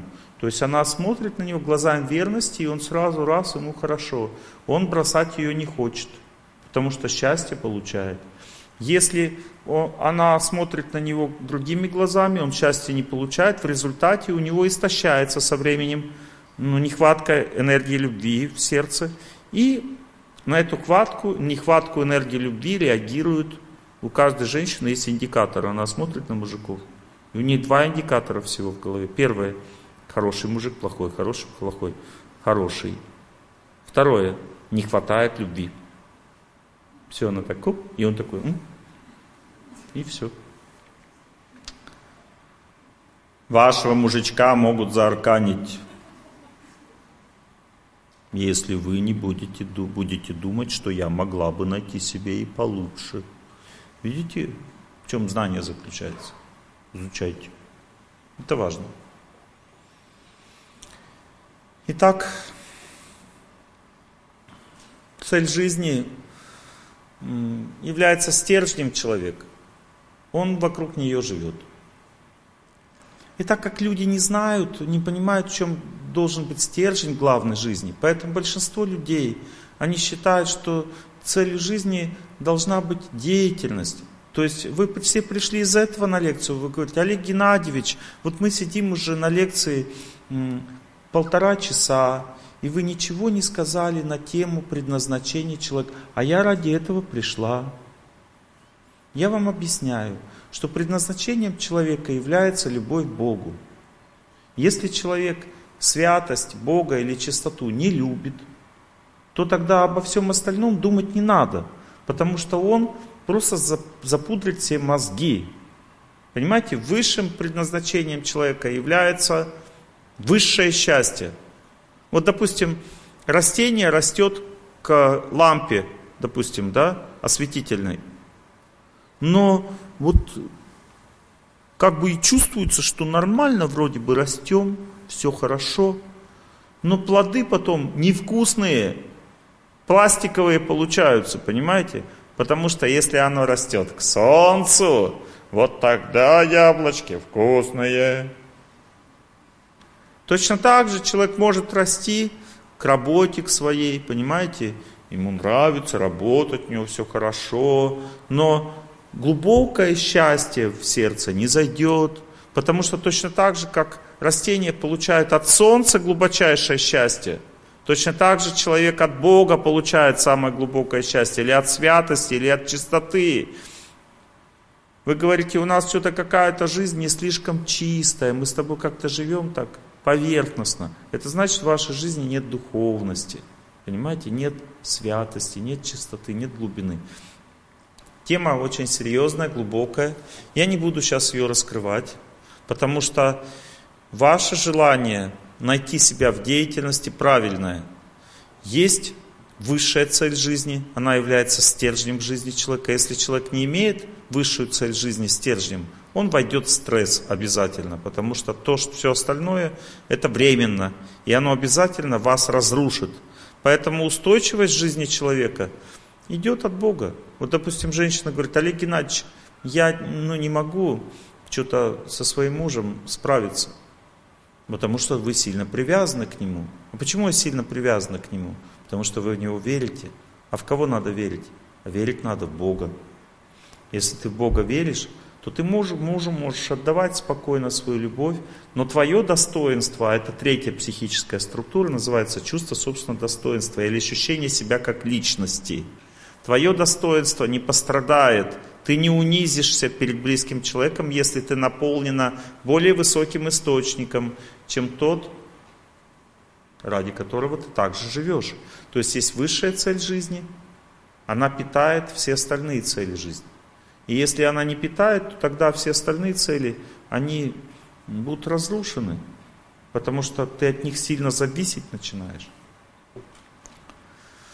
Итак, высшая цель жизни – это духовность, самосовершенствование, может так это назвать. Есть еще жизненно важные цели, жизненно важные. Без них жить тяжело или практически невозможно. Что является жизненно важной целью жизни? Первое – здоровье. Как ни странно. Без здоровья ты не работать не сможешь, не рожать, не замуж выходить, ничего. Здоровье является жизненно важной целью жизни. Люди не знают этого. Они не ставят здоровье на очень высокий пьедестал в своей жизни. И поэтому все теряют из-за того, что здоровья не хватает. Некоторые женщины разрушают семью, потому что у них нет сил жить с этим человеком. Значит, нет здоровья. Один в один. Неправильный образ жизни. Также жизненно важной целью является обучение, образование – если человек не получает образование правильно, он не знает, как жить, не знает, где работать, у него, он не может нигде устроиться, он необразованный, не очень. Жизненно важной целью является также деятельность человека, его работа. Жизненно важной целью является также семья и дети – все это очень важно, но это не высшая цель жизни. Все эти цели питаются от высшей. Если у тебя нет веры, ты не поможешь своим детям, ты не сможешь удержаться на работе, ты не поможешь своему мужу, и также ты не сможешь быть здоровым. Ну, то есть я сейчас постулаты просто вывел, я не буду сейчас их глубоко объяснять, на это целая лекция уйдет. Я просто вам сейчас рассказываю, как правильно. И очень важно знать, что между Богом, то есть высшей целью жизни, и работой у женщины есть еще одна цель. Вот у мужчины прямо вот сначала высшая цель жизни, потом идет его развитие в деятельности, у мужчины сразу идет, а потом семья на третьем месте. А у женщины сначала духовность, потом, которая дает ей семью, а потом уже работа, если у женщины перепуталась, то есть у нее сначала работа, то семьи уже не будет. То же самое у мужчины, если перепуталась, у него э, сначала духовность, потом семья, то работы уже не будет. Семья для мужчины в буквальном смысле означает женщина. Если мужчина о женщинах думает, значит он на работе не развивается. Все. Он как тряпка становится. Его как бы... И женщинам такой мужик вообще не нужен. Женщинам нужен тот, который работоспособный, трудолюбивый. И женщина поэтому смотрит на мужчину. Если мужчина с ней знакомится, и он такой, она думает, о, нет, только нет. Так или нет, женщина, я говорю? Так. То есть, если она видит, он такой устойчивый в жизни, у него работа на важном месте, он такой ответственный, серьезный человек, она, о, хороший экземпляр. А если он увидел женщину и такой, расплылся весь, ну все, значит, до свидания. Противная женщине, на такого смотреть вообще. Неинтересный такой человек. Или мужчина видит женщину, допустим, да, а она такая, вообще как бы не женственная, семьей не интересуется, такая бизнес-вумен такая. Он смотрит на нее и думает, а с кем я жить-то буду? Мне жена нужна вообще-то, жена, дети, а она что-то какая-то это, какая-то инфантильная в этих вопросах. Служебный роман, помните? Два перевертыша тоже. Мужчина вот такой, «Э, как бы на женщину такой реагирует. Вот, а женщина такая, бизнес-вумен. Ну, они встретились, естественно. Почему? Потому что всегда, когда женщина, у нее перевертыш вот этот есть, она работу высшей семьи поставила, она становится такой устойчивой в жизни, такой крепкой, у нее квартира, машина, работа, она такая крутая. Ну и независимая, соответственно. Ну какому нормальному мужику независимая жена нужна? Он с ней с ума сойдет. Он же сам независимый. Два независимых человека отталкиваются, как бы одинаковые заряды отталкиваются. Какая жена сильному мужчине нужна? Какая женщина? Слабая. Внешне. Не значит, что она слабая вообще-то. Это и есть сильная женщина. А если она такая, угу, то тогда какому мужику она достается? Не-не-не-не-не. Слабенькому. Он думает, о, вот эта жена мне нужна, у нее работа и машина, все есть. У меня-то нет ничего. Как-то проживем, значит. Но она, конечно, этого не ожидала, что он так будет мыслить. Но она как смотрит, она думает, мне нежный такой ласковый мужчина нужен, меня другой не вытерпит. Ну и получается нежного, ласкового такого. Муля, не нервируй меня. Вот. Но работать он не хочет. Почему? Потому что она вот такого хотела, у нее неправильно поставлены цели. Какая ты, такого получила, все. Если хочешь получить нормального, тогда на втором месте в жизни должна быть семья, осознай это, стань женственной, стань красивой, доброй, любимой и научись терпеть сильных, волевых мужчин, которые стремятся к победе, серьезные. И вот тогда все будет нормально в жизни. Поставь правильно цели, распредели их правильно. Чувствуете важность темы, да? В основном все люди на своих ошибках учатся. Большинство людей верит в людей. Это значит, что несчастная любовь неизбежна. Почему? Потому что во что бы человек не верил, кто является главным источником его сил. Но если у человека любовь, вера, это значит, вот человек для него источник сил является. И что получается в результате? Смотрите, если я ну, испытываю, ну, верю в женщину, то я, значит, тогда полностью теряю себя в отношениях с ней.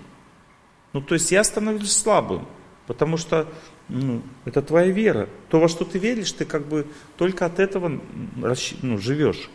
Это твой источник счастья, понимаете? Не ты служишь человеку. Мужик-то зачем жену взял? Чтобы она, ну, как бы, радовалась ему, испытывала счастье, а она все время в него верит. И естественно, он начинает гордиться собой, понукать ей. Если, и это приводит к унижению. Униженный человек некрасивый. Чувство собственного достоинства, когда уходит вниз, унижение, человек становится некрасивым. Все, он бросает эту женщину, потому что она некрасивая для него. Красивая означает самодостаточная. Самодостаточная означает не потерялась в отношениях. Значит, вера, верит не мужика, а что-то выше. Таков закон. Теперь Давайте двигаться дальше. Смотрите, у каждого человека есть определенные стадии развития разума. И эти стадии развития разума определяют то, как будет жить человек. Я сейчас вам рассказываю глубокие настройки, связанные с вашим предназначением. Мы говорим сейчас о работе. Хотите о работе слушать? Слушайте. Допустим, у женщины все встало по местам, у мужчины все встало по местам. Теперь мы хотим найти себя в деятельности, в работе. Тоже хорошо. Это надо человеку, вот, чтобы он работал и было счастье. Давайте разбираться в этом вопросе. Смотрите, для того, чтобы у человека в работе было счастье, человек должен сначала э, понять, что в определенном состоянии разума человек никогда не сможет быть счастливым на работе. У женщины это состояние разума называется мечта. То есть есть определенный тип женщин, неразвитых в разуме. Ну, это означает неразвитая женщина в разуме. То есть ее психика так работает. Она принцесса на горошине, вот образ возьмите, принцесса на горошине. То есть она мечтательница. Ну, то есть она хочет, чтобы у нее все в жизни было хорошо. И постоянно об этом думает мечтательница. Вот. Но чем она отличается от развитой девушки? Развитая девушка, она заботится обо всех, всех служит. Вот. А мечтательница, она обычно, у ней общения с девушками почти нет, мужа нет, и, и работы тоже почему-то нет, я не знаю. Я как-то вот, мне тяжело везде работать. Почему тебе тяжело везде работать? Потому что ты не, не разбужена, как женщина. У тебя нет сил, ты устаешь там на этой работе, тебя все мучают, у тебя очень сильная чувствительность, ты не приспособлена к этому миру, и вообще тебя никто не понимает здесь, в этом мире. Тебе очень плохо и тяжело жить. Почему? Потому что твой разум не разбужен, женский разум. Как разбудить женский разум? Слушайте меня. Не на работу надо куда-то идти. Нужно идти в кружок умелые руки, умелые ноги, понимаете, и так далее. То есть нужно танцевать, рисовать, петь, плясать. Женский разум будется через творчество. Или отношения, общение с женщинами, то есть нужно социальные какие-то программы, идти кормить деток там, кормить нищих, птичек там и так далее. То есть женский разум будет через деятельность, которая связана с творчеством или любовью. И когда женщина в этой деятельности преуспела, стала сильной, то есть заняла активную социальную жизненную позицию, то следующий этап для этой женщины – это ее собственное тело. То есть после того, как она пробудилась как женщина, она должна теперь начать здоровый образ жизни. То есть она стала социально активной, ей нравится заботиться, всех любить, теперь иди на шейпинг. И начни бегать, там, прыгать, зарядки делать. Потому что это тоже надо. Если ты женщина, ты должна знать, что твое тело всегда будет лениться и болеть. Женское тело, если с ним ничего не делать, оно только ленится и болеет. Больше им нечем заниматься, понимаете? Потому что оно по своей природе расслаблено. Почему расслаблено? Потому что женщина родилась для чего? Мужчины, знаете? Вам это знание будет очень горько услышать, мужчины. Потому что женщина родилась для счастья, а мужчина для победы. Это женщине трудно горько услышать.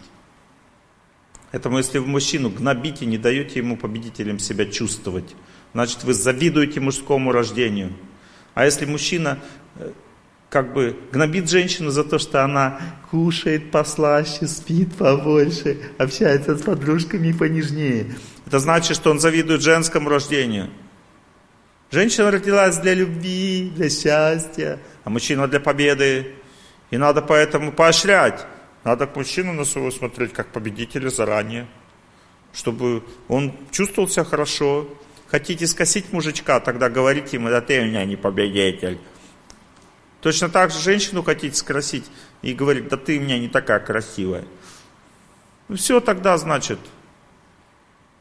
Скосил близкого человека, что теперь Жизни не будет. Женщине надо говорить, что она самая лучшая, самая красивая, и так оно и есть. Если он так говорит, она расцветет рядом с ним. А мужику надо говорить, что ты у меня самый крепкий. Он такой, как бы, ну ничего, он поменяется.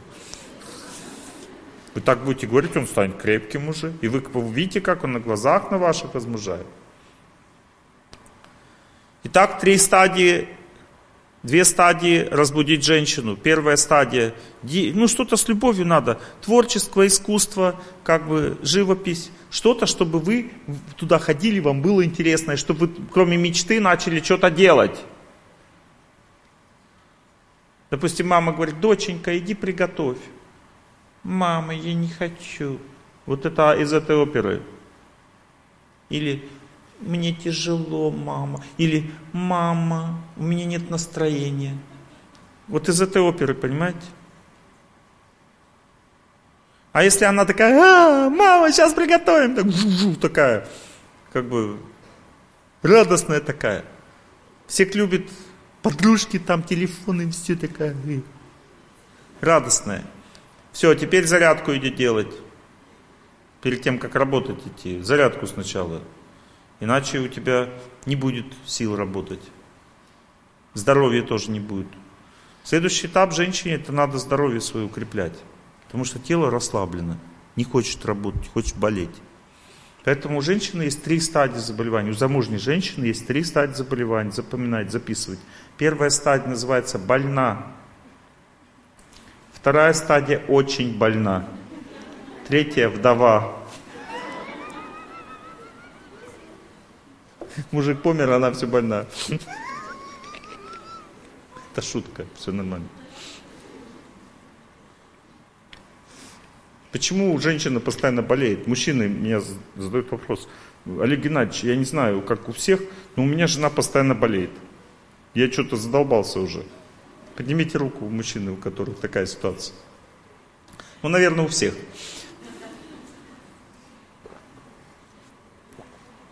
Знаете, почему жена постоянно болеет? Потому что тело у нее расслабленное, хочет счастья. А расслабленное, все расслабленное всегда теряет себя. Только когда есть сила, человек может быть здоровым. Поэтому женщина должна заставлять себя двигаться, иначе болезни. Как бы вы ни оправдывали, Олег Геннадьевич, но мы из женщины, поймите. Я понимаю. Поэтому говорю. Сначала творчество, потом физкультура. Теперь неразбуженный мужчина. Кто такой неразбуженный мужчина? Как он выглядит? Неразбуженный мужчина, и э, мы образ да, создаем, неразбуженная женщина – это принцесса на горошине, да? Неразбуженный мужчина – образ, ватрушка. Видели ватрушка? Такой? Видите, мужчина такой, ватрушка. Все, значит не разбужен. Он хороший мужик, хороший. И он говорит, что-то я не знаю, чем мне заняться-то. Никогда не узнаешь. Тебе не надо сейчас думать о том, чем заняться. Тебе надо выйти из состояния ватрушки. Ватрушка означает, у мужчины разум не способен себя заставить, ничего сделать. Он не разбужен. То у него нет сил работать.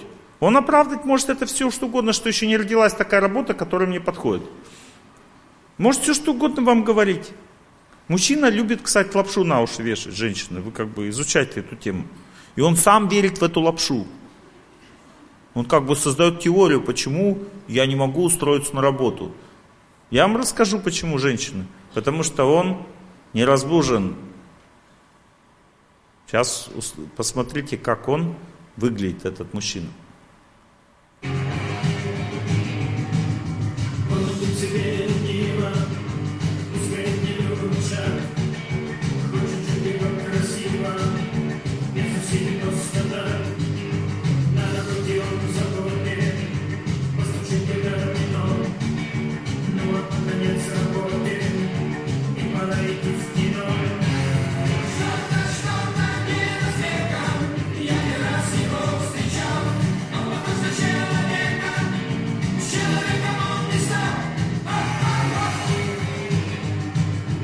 Увидели образ?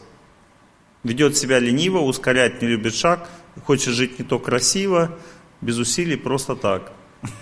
На работе он в заботе, постучать по домино. Когда конец работе, то пора идти в кино. Вот это вот состояние ватрушки переходит постепенно в какое состояние? Какой цвет ватрушка обретает? Ну, постепенно. Она сначала розовая такая, не зеленый, а синий. Ватрушка становится синяком постепенно. Запомните, если мужчина из состояния ватрушки не выходит, то он начинает пить. То есть это означает, что уже дальше пошло развитие в эту сторону. Женщина из, из мечтательницы превращается в депресняк. То есть она такая вообще ничего не хочет уже, не жениться, ничего, она такая застывает периодически. Депресняк превращается. А потом дальше из депресняка женщина дальше попадает в психушку уже. Это уже дальше раз, развернутая стадия, вот эта вот принцесса на горошине, это психушка уже, дурдом. Потому что сначала женщина э, такая мечтательница, потом она в депресснике, а потом уже в психушке. Потому что психика ее не выдерживает и ломается. Вот, мужчина э, попадает не в дурдом, он попадает в медвотрезвитель. Понимаете? У него последняя стадия там, ватрушечная. Итак, что же делать? Вот точно так же, как женщина, она может вырвать себя из этой западни с помощью творчества, а потом дальше здоровый образ жизни, физкультура и режим дня, точно так же мужчина может вырвать себя из этой западни с помощью спорта. То есть женщина начинает с творчества, заканчивает спортом, а мужчина начинает с движения. Какого движения? Ну выбери себе сам. Хочешь морду бить друг другу, ну иди в бокс. Если тебе нравится морду бить, иди в бокс. Если нравится бегать, беги. Беги. Вот.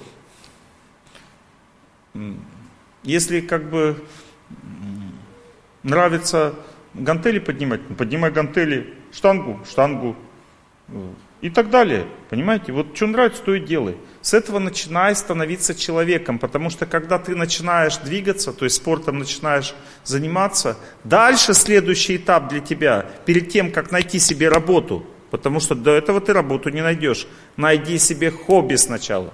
Это будет не работа, там денег не будет никаких, но ты будешь занят, тебе будет интересно, то там пусть это будет твой гараж, ковыряйся в машине там. Понимаете, женщины, потерпите мужичка, он не работает еще, деньги не зарабатывает, но он пошел в секцию какую-то там, боксом занимается, отлично. И дальше, любимое дело какое-то появилось, там гвозди везде забивает, там, ну что-то делает полезное, может быть не совсем полезное, но что-то делает, понимаете?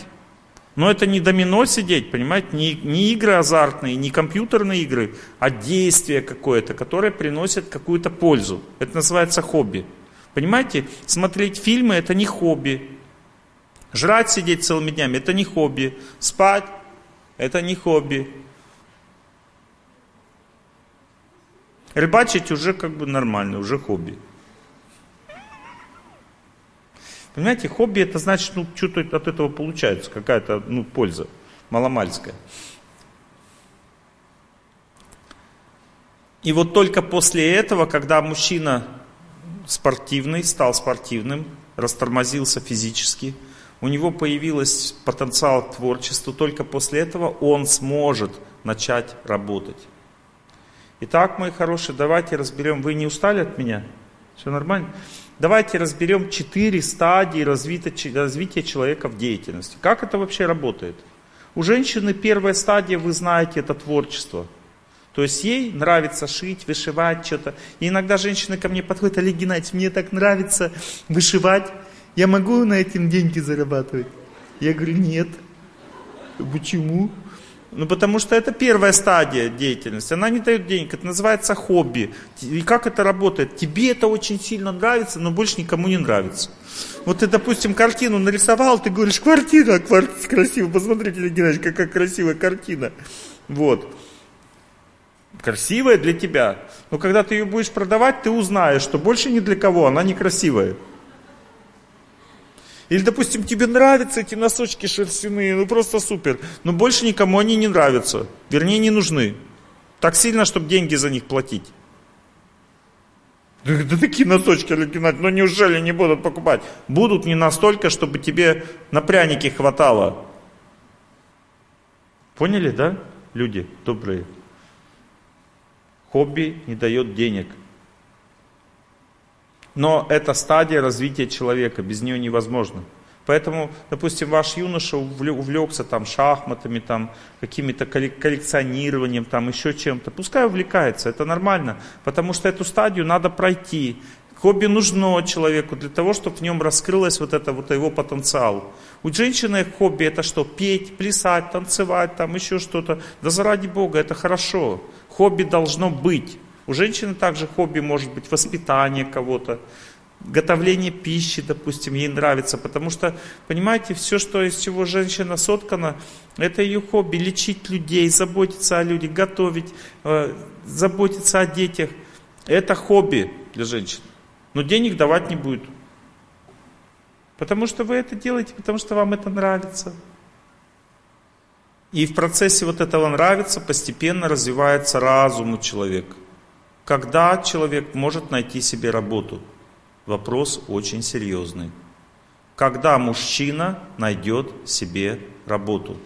Вот запомните, когда мужчина научится в какой-то деятельности, какой-то деятельности, ну, лучше, конечно, уже в работе, потому что делать что-то без денег, у тебя уже жена, дети там стучат зубами. Ну, начни что-то делать вообще.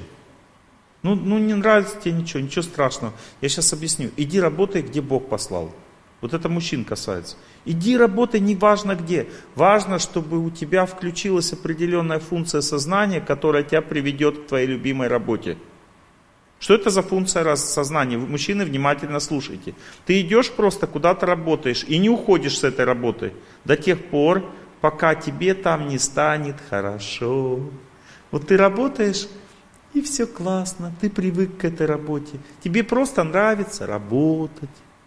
И в этот момент, когда тебе понравилось работать, даже если денег мало платят, то в этот момент в твоей психике появится функция удивительная – ты почувствуешь, что ты можешь делать лучше, чем это. Вот до этого ты не знаешь. Но когда тебе понравилось вот это делать, ты уже хорошо чувствуешь себя на этой работе, вот у тебя классно, все получается, все супер, то ты тогда почувствуешь, что у тебя получается еще лучше. И в этот момент человек перескакивает на следующий этап развития, который называется деятельность по способностям – Способности находятся в уме у человека, не в разуме. Это значит, что от этой деятельности по способностям будут деньги, но удовлетворения не будет. И это уже хорошо, потому что без денег тоже жить невозможно. Что такое деятельность по способностям? Человек через просто то, что он уже привык работать, у него постепенно раскрывается понимание, где он будет эффективен. И он устраивается туда и становится там эффективен. То есть, что это значит? Это значит, что у него пошли деньги. Его там ценят, его любят, он способный там, у него все получается, но он чувствует, что он там сильно устает. И у него в сердце как-то сильно удовлетворения от этой деятельности нет. Но никуда не деться, потому что ты находишься на такой стадии развития. Работай там, где тебе есть деньги, и терпи. Теперь ты скажешь, а я хочу а, работать так, чтобы мне было интересно, и чтобы это было как бы какой-то целью в моей жизни, пусть не высшей, но какой-то целью. Я хочу, чтобы это в мою душу удовлетворение приносило. Тогда ты должен знать одну штуку, очень серьезную штуку про себя. Пока ты будешь думать, что для тебя главное на работе деньги, и ты хочешь много денег со стадии способностей, ты не перескочишь. Потому что для того, чтобы выйти на стадии предназначения и раскрыться в деятельности, и стать талантливым, и развиваться как личность, как девушка сказала, я хочу как личность на работе развиваться, то тогда в этом случае ты должен сначала понять, что такое разум. Потому что разум это такая функция, которая людей ставит выше себя. И цель ставит выше денег. Знаете, есть такой фильм «Буратино». Там Дуримар э, как бы хотел у Тортилы черепахи забрать золотой ключик. И она его спросила, слушай, а что ты больше в жизни хочешь? Денег или счастья? Ответь мне на этот вопрос. Если правильно ответишь, я тебе отдам ключик. А если неправильно, не отдам. И он ее спрашивает, а сколько в этом ключике золота-то? Понимаете, он даже вопрос не понял. Она его спрашивала, почему? Потому что если человек хочет денег больше, чем счастья, тогда он на следующую стадию, которая называется предназначение человека, никогда не перескочит. А чтобы хотеть больше счастья, а не денег, для этого надо, чтобы у тебя разум был развит. Для этого ты должен научиться жить не для себя. Для этого ты должен пожертвовать собой в своей жизни, для того, чтобы ты делал то, что тебе очень сильно подходит, и чтобы ты всего себя мог в этой деятельности отдать. Один мужчина ко мне подходит и говорит, Олег Геннадьевич, я тоже лекции читаю, давайте, как бы, вот вы сейчас тут с людьми беседуете, я все понимаю, давайте как, как бы лектор с лектором. Мы в сторонку отошли, как бы он говорит, как вы себя раскручиваете, популярность откуда? Я ему говорю, я себя никак не раскручиваю. Он такой, вы мне мозги-то не парьте, как бы. Что, соцсети или как, вот, что, механизм какой? Я говорю, механизм такой, надо свои лекции бесплатно раздавать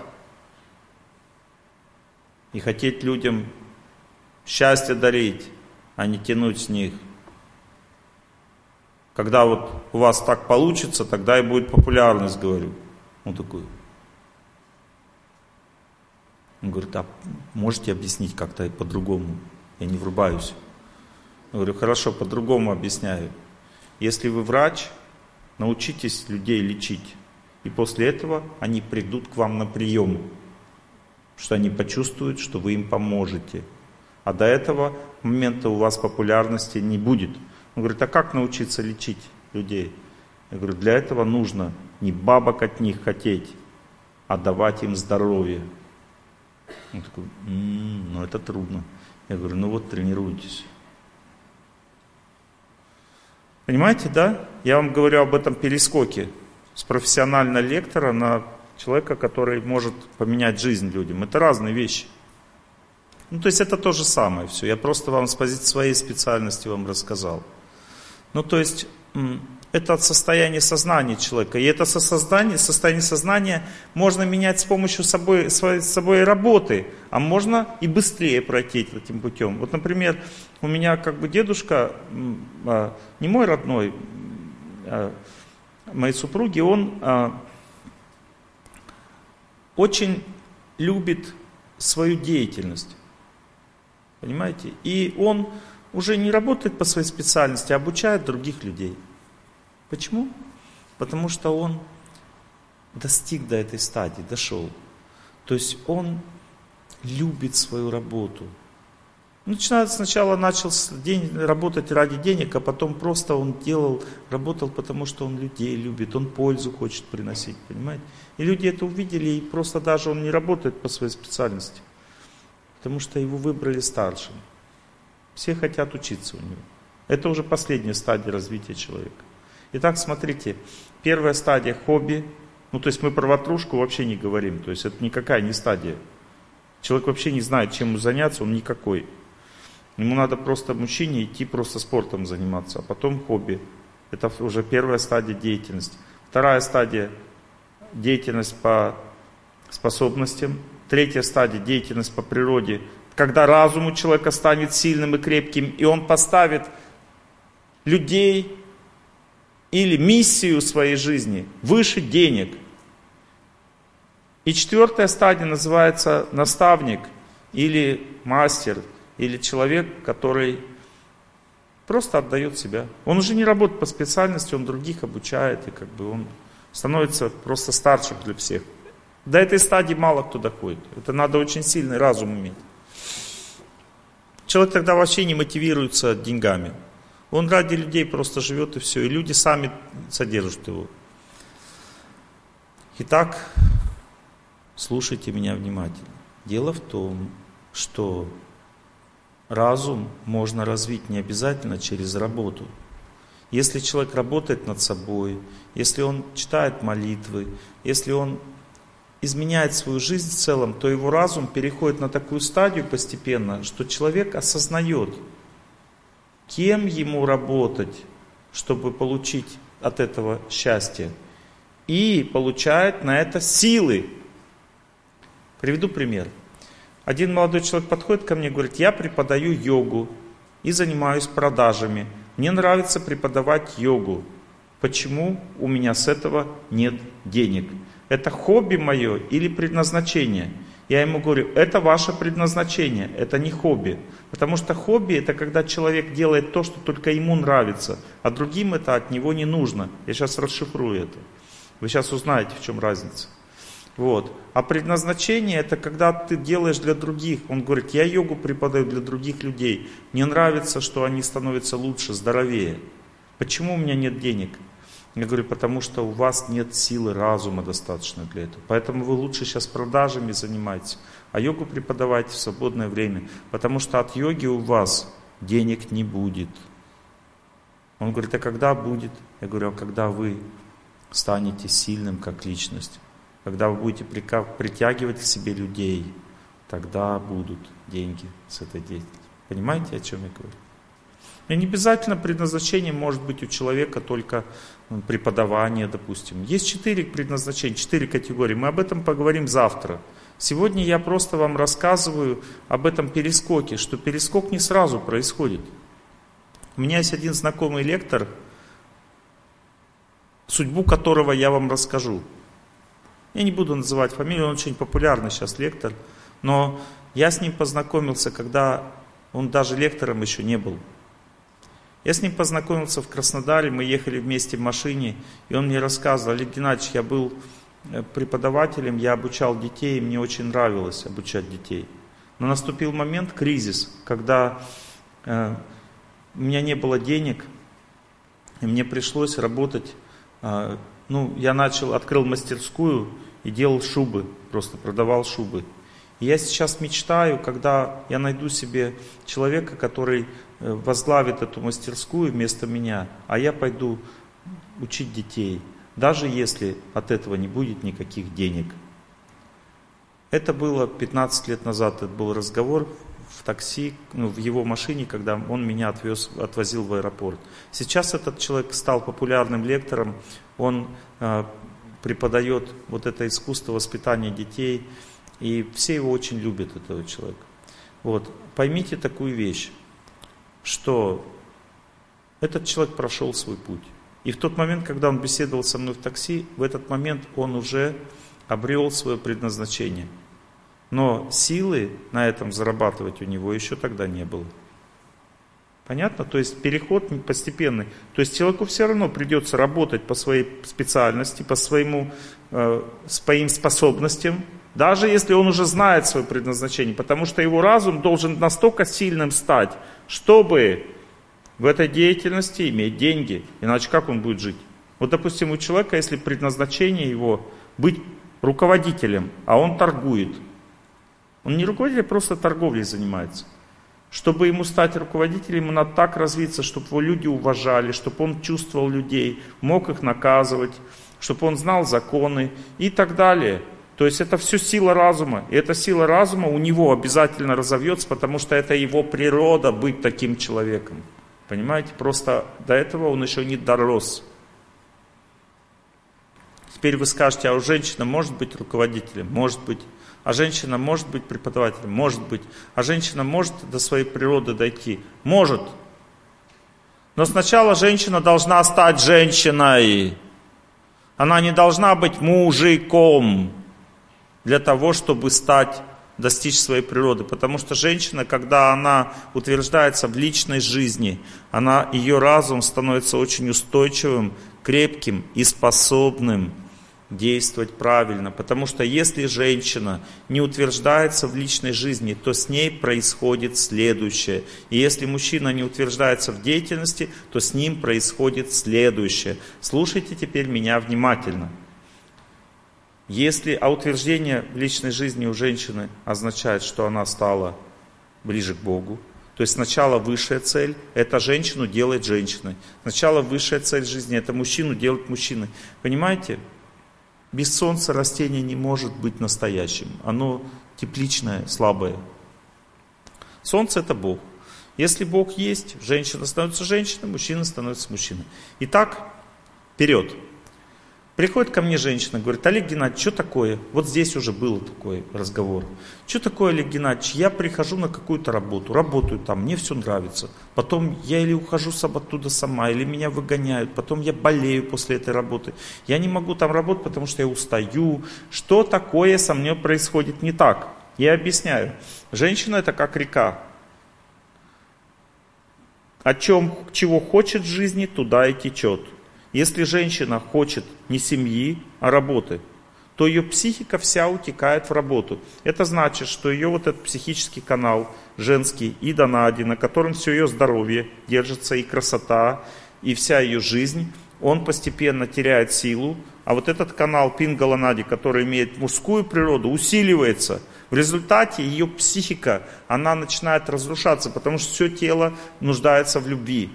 В результате женщина без любви сначала чувствует сильное напряжение на этой же работе. То есть сначала мне нравится работа, потому что подходит, нравится работа. Вторая стадия, то есть так как она в работе живет, не в семье, в работе, ее психика истощается, и она выходит на вторую стадию. Было нравится первая стадия, да? Вторая стадия, устаю. Третья стадия, надоело Четвертая стадия – ухожу. И вы скажете, а можно избежать этих стадий? Нельзя, потому что ты устремлена в работу. Это значит, что ты устремлена туда, где ты погибнешь. Вот если, допустим, рыба устремлена на берег, то она высохнет там на береге. Можно это избежать? Нет. Крокодил может быть сильным только в воде, а слон может быть сильным только на суше. Поэтому в воде крокодил сильнее слона, а на суше слон сильнее крокодила. Поняли, да, систему? Если женщина не в личной жизни находится, она не может э, быть устойчивой на работе, потому что это не ее среда. Там она высыхает. Это не ее среда жизни. Ее среда жизни – это личная жизнь, семья, дети, муж, любовь. Там, где она крепнет, становится сильной. Это ее среда жизни. Если она не имеет этой среды и у нее устремление только на работу, то значит гормональные функции до свидания, красота до свидания и все остальное до свидания. Все. Нет сил. И женщина, она фактически как атрофированная, то есть она не может нормально существовать. Она уже перестает верить в себя, она думает, что у нее в жизни что-то проклятие какое-то. Никакого проклятия, просто у тебя неправильная направленность жизни. Ты,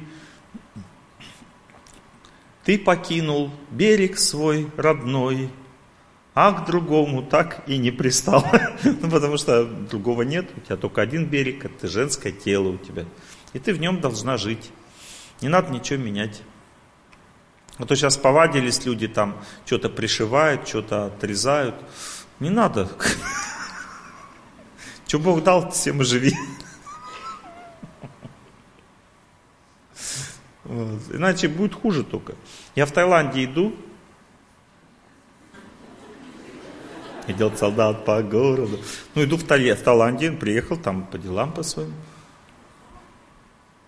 Смотрю, идет девушка. Ну, я-то вижу тонкое тело. И вижу издалека, смотрю, издалека смотрю, идет мужчина. Потому что я вижу тонкое тело. Идет мужчина. А когда подходит ко мне, то идет девушка. Я смотрю, мужчина идет, у нее тонкое тело мужчины, а внешность девушки. Трансместит. Что это значит? Это значит, что человек немножко того, не в ту ботву заехал. Ну, не может он быть счастливым, понимаете, потому что он, ну, психическое тело у него одно, а он из себя делает что-то другое. Понимаете, ну невозможно так жить нормально. Это как это, э, как это, э, женщина как бы работала на заводе э, стиральных машин, да, детали все как бы пос, посворовала стиральных машин, получился танк, да. Собрала все, получился танк. Вот. Ну, то есть тонкое тело, оно, ну, оно отражает грубое, то есть какое тонкое тело, такое грубое должно быть. Вот. В этом проблема. Не надо из цветочка танк делать. Итак, запомнили женщины, для того, чтобы вам на работе было наработать нормально, вам не надо уходить с работы и замуж выходить, не надо. Вам надо просто понять, что у женщины психика так устроена.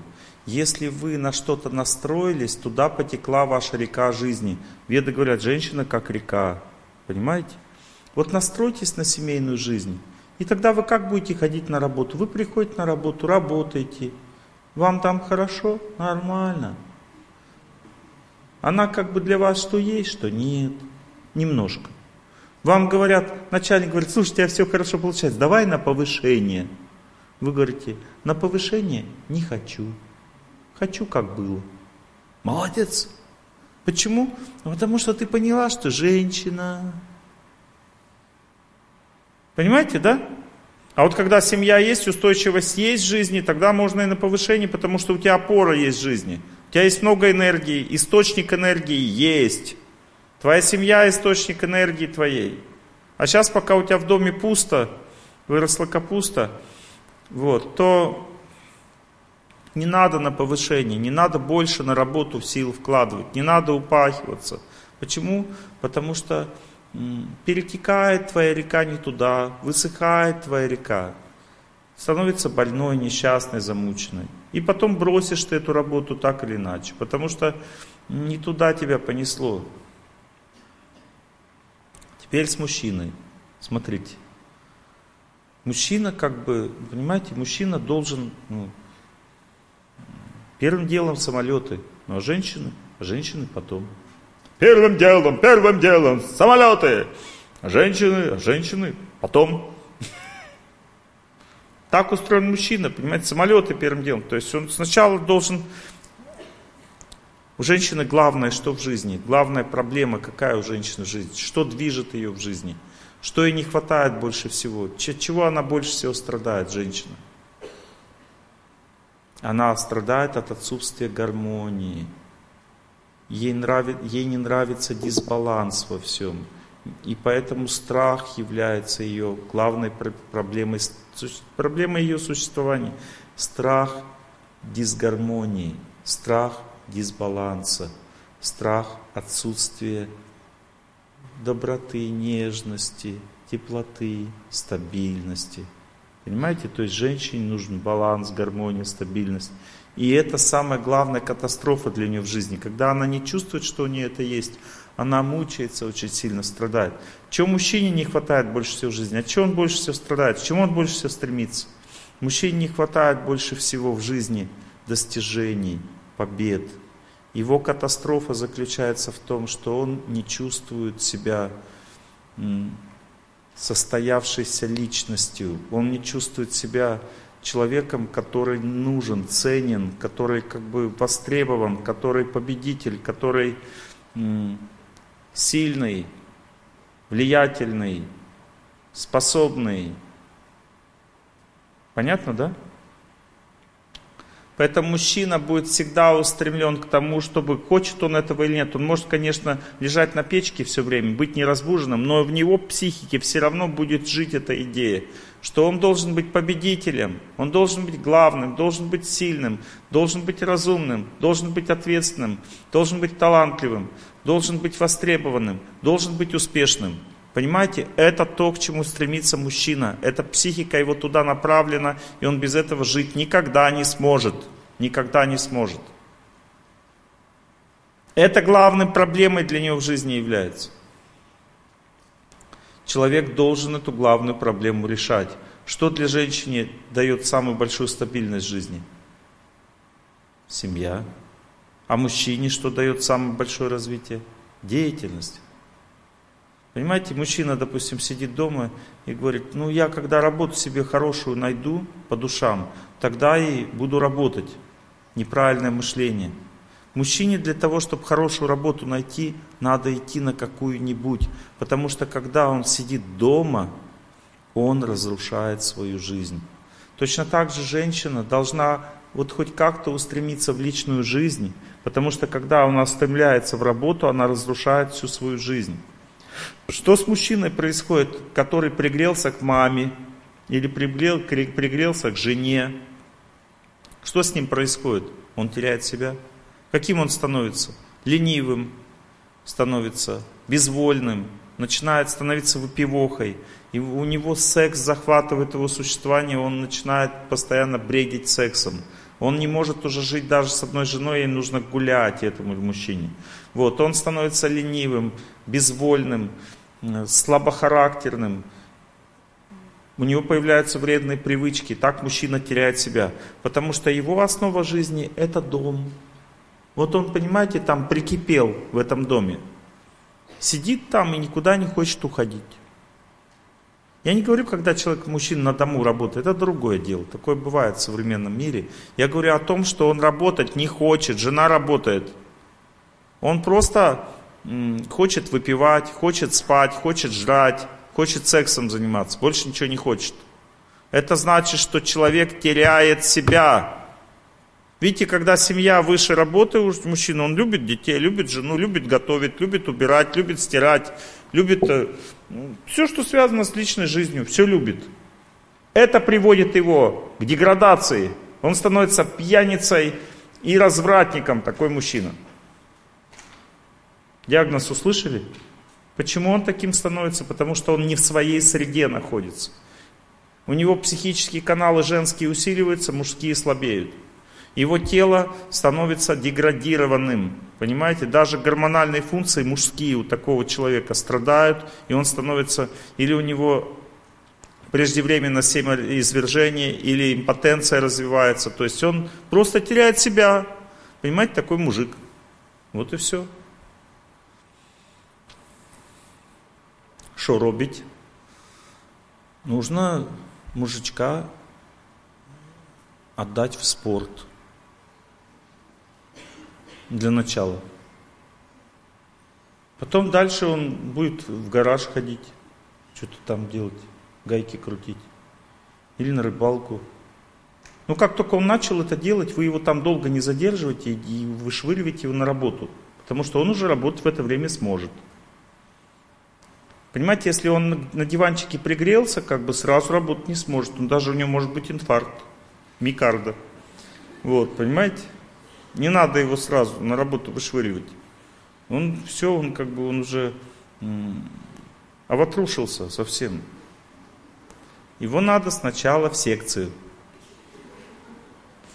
А потом после секции уже на работу. Как только ему он говорит, как, как только он в секцию начал ходить, он говорит, ой, я на рыбалку пойду. Все, значит, пора на работу. Значит, уже силы есть работать. Раз на рыбалку есть силы ходить, значит на работу тоже есть силы ходить. Все, с этого момента женщина может помочь. Женщина может помочь мужичку или своему сыну, который вот тоже отрушился и делать ничего не хочет. На мамкиной сиське сидит до сих пор 25 лет. Женщина подходит ко мне и говорит, у меня сын 25 лет, он до сих пор работать не хочет, учиться не хочет, дома сидит, не могу ничего с ним сделать. Говорит, Олег Геннадьевич, все, что скажете, буду делать, помогите. Я говорю, точно все будешь делать, что скажу? Да. Что делать? Я говорю, дать пинка под зад. Он говорит, Олег Геннадьевич, ну вы понимаете, он же с голода помрет. Он ничего не может делать. Я говорю, понимаю, но вы не понимаете, что этот мальчик с голоду не помрет. Он просто станет человеком. Она говорит, ну как ему объяснить, сказать, что я тебе даю пинка под зад, нет, надо ему сказать, я дарю тебе весь мир. И дать пинка под зад. И действительно вы подарите ему весь мир в этом случае. Женщины, вот смотрите, вы когда за мужичка замуж выходили, он был таким крепеньким, да, таким сильным, ну, диковатым немножко таким, необтесанным, ну, крепеньким, да? А потом он, когда с вами начал жить, вы посмотрите на него, такой весь такой, растекся. Так действует на мужчину женская энергия. Поэтому, женщин, не надо слишком сильно мужичка своего, как бы, женской лаской, как бы, охмуривать, понимаете? Он растекается от этого, становится слабым. И вам такой уже не нужен, правда? Поэтому берегите своих мужиков. Любовь надо давать дозированно.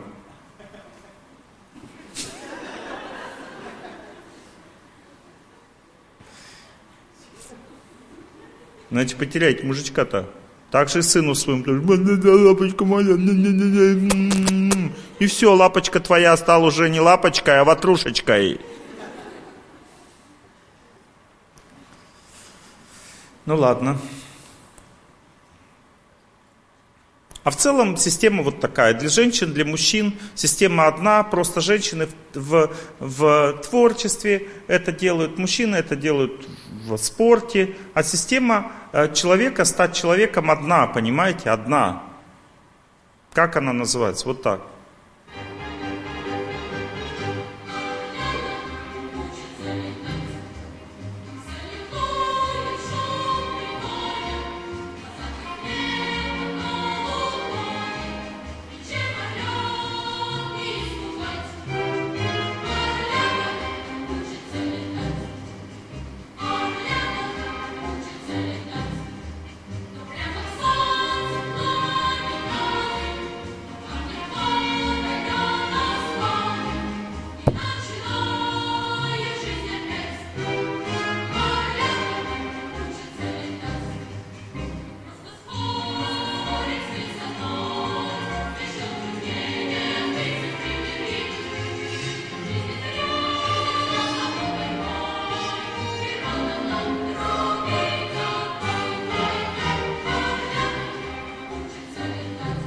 Если у вас такого сознания нет, вы свою природу не найдете.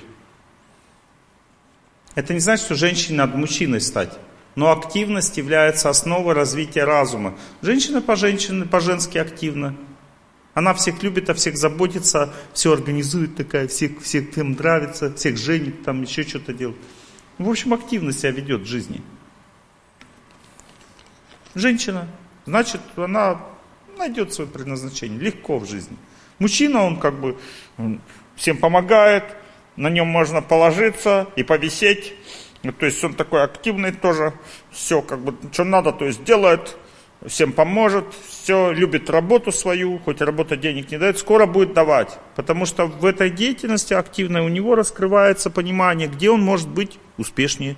Постепенно он переходит на деятельность по своему э, по своим способностям, деньги начинает приносить. Потом говорит, что-то устаю на этой работе, тяжело мне там, плохо что-то, деньги вроде есть, а счастья нет.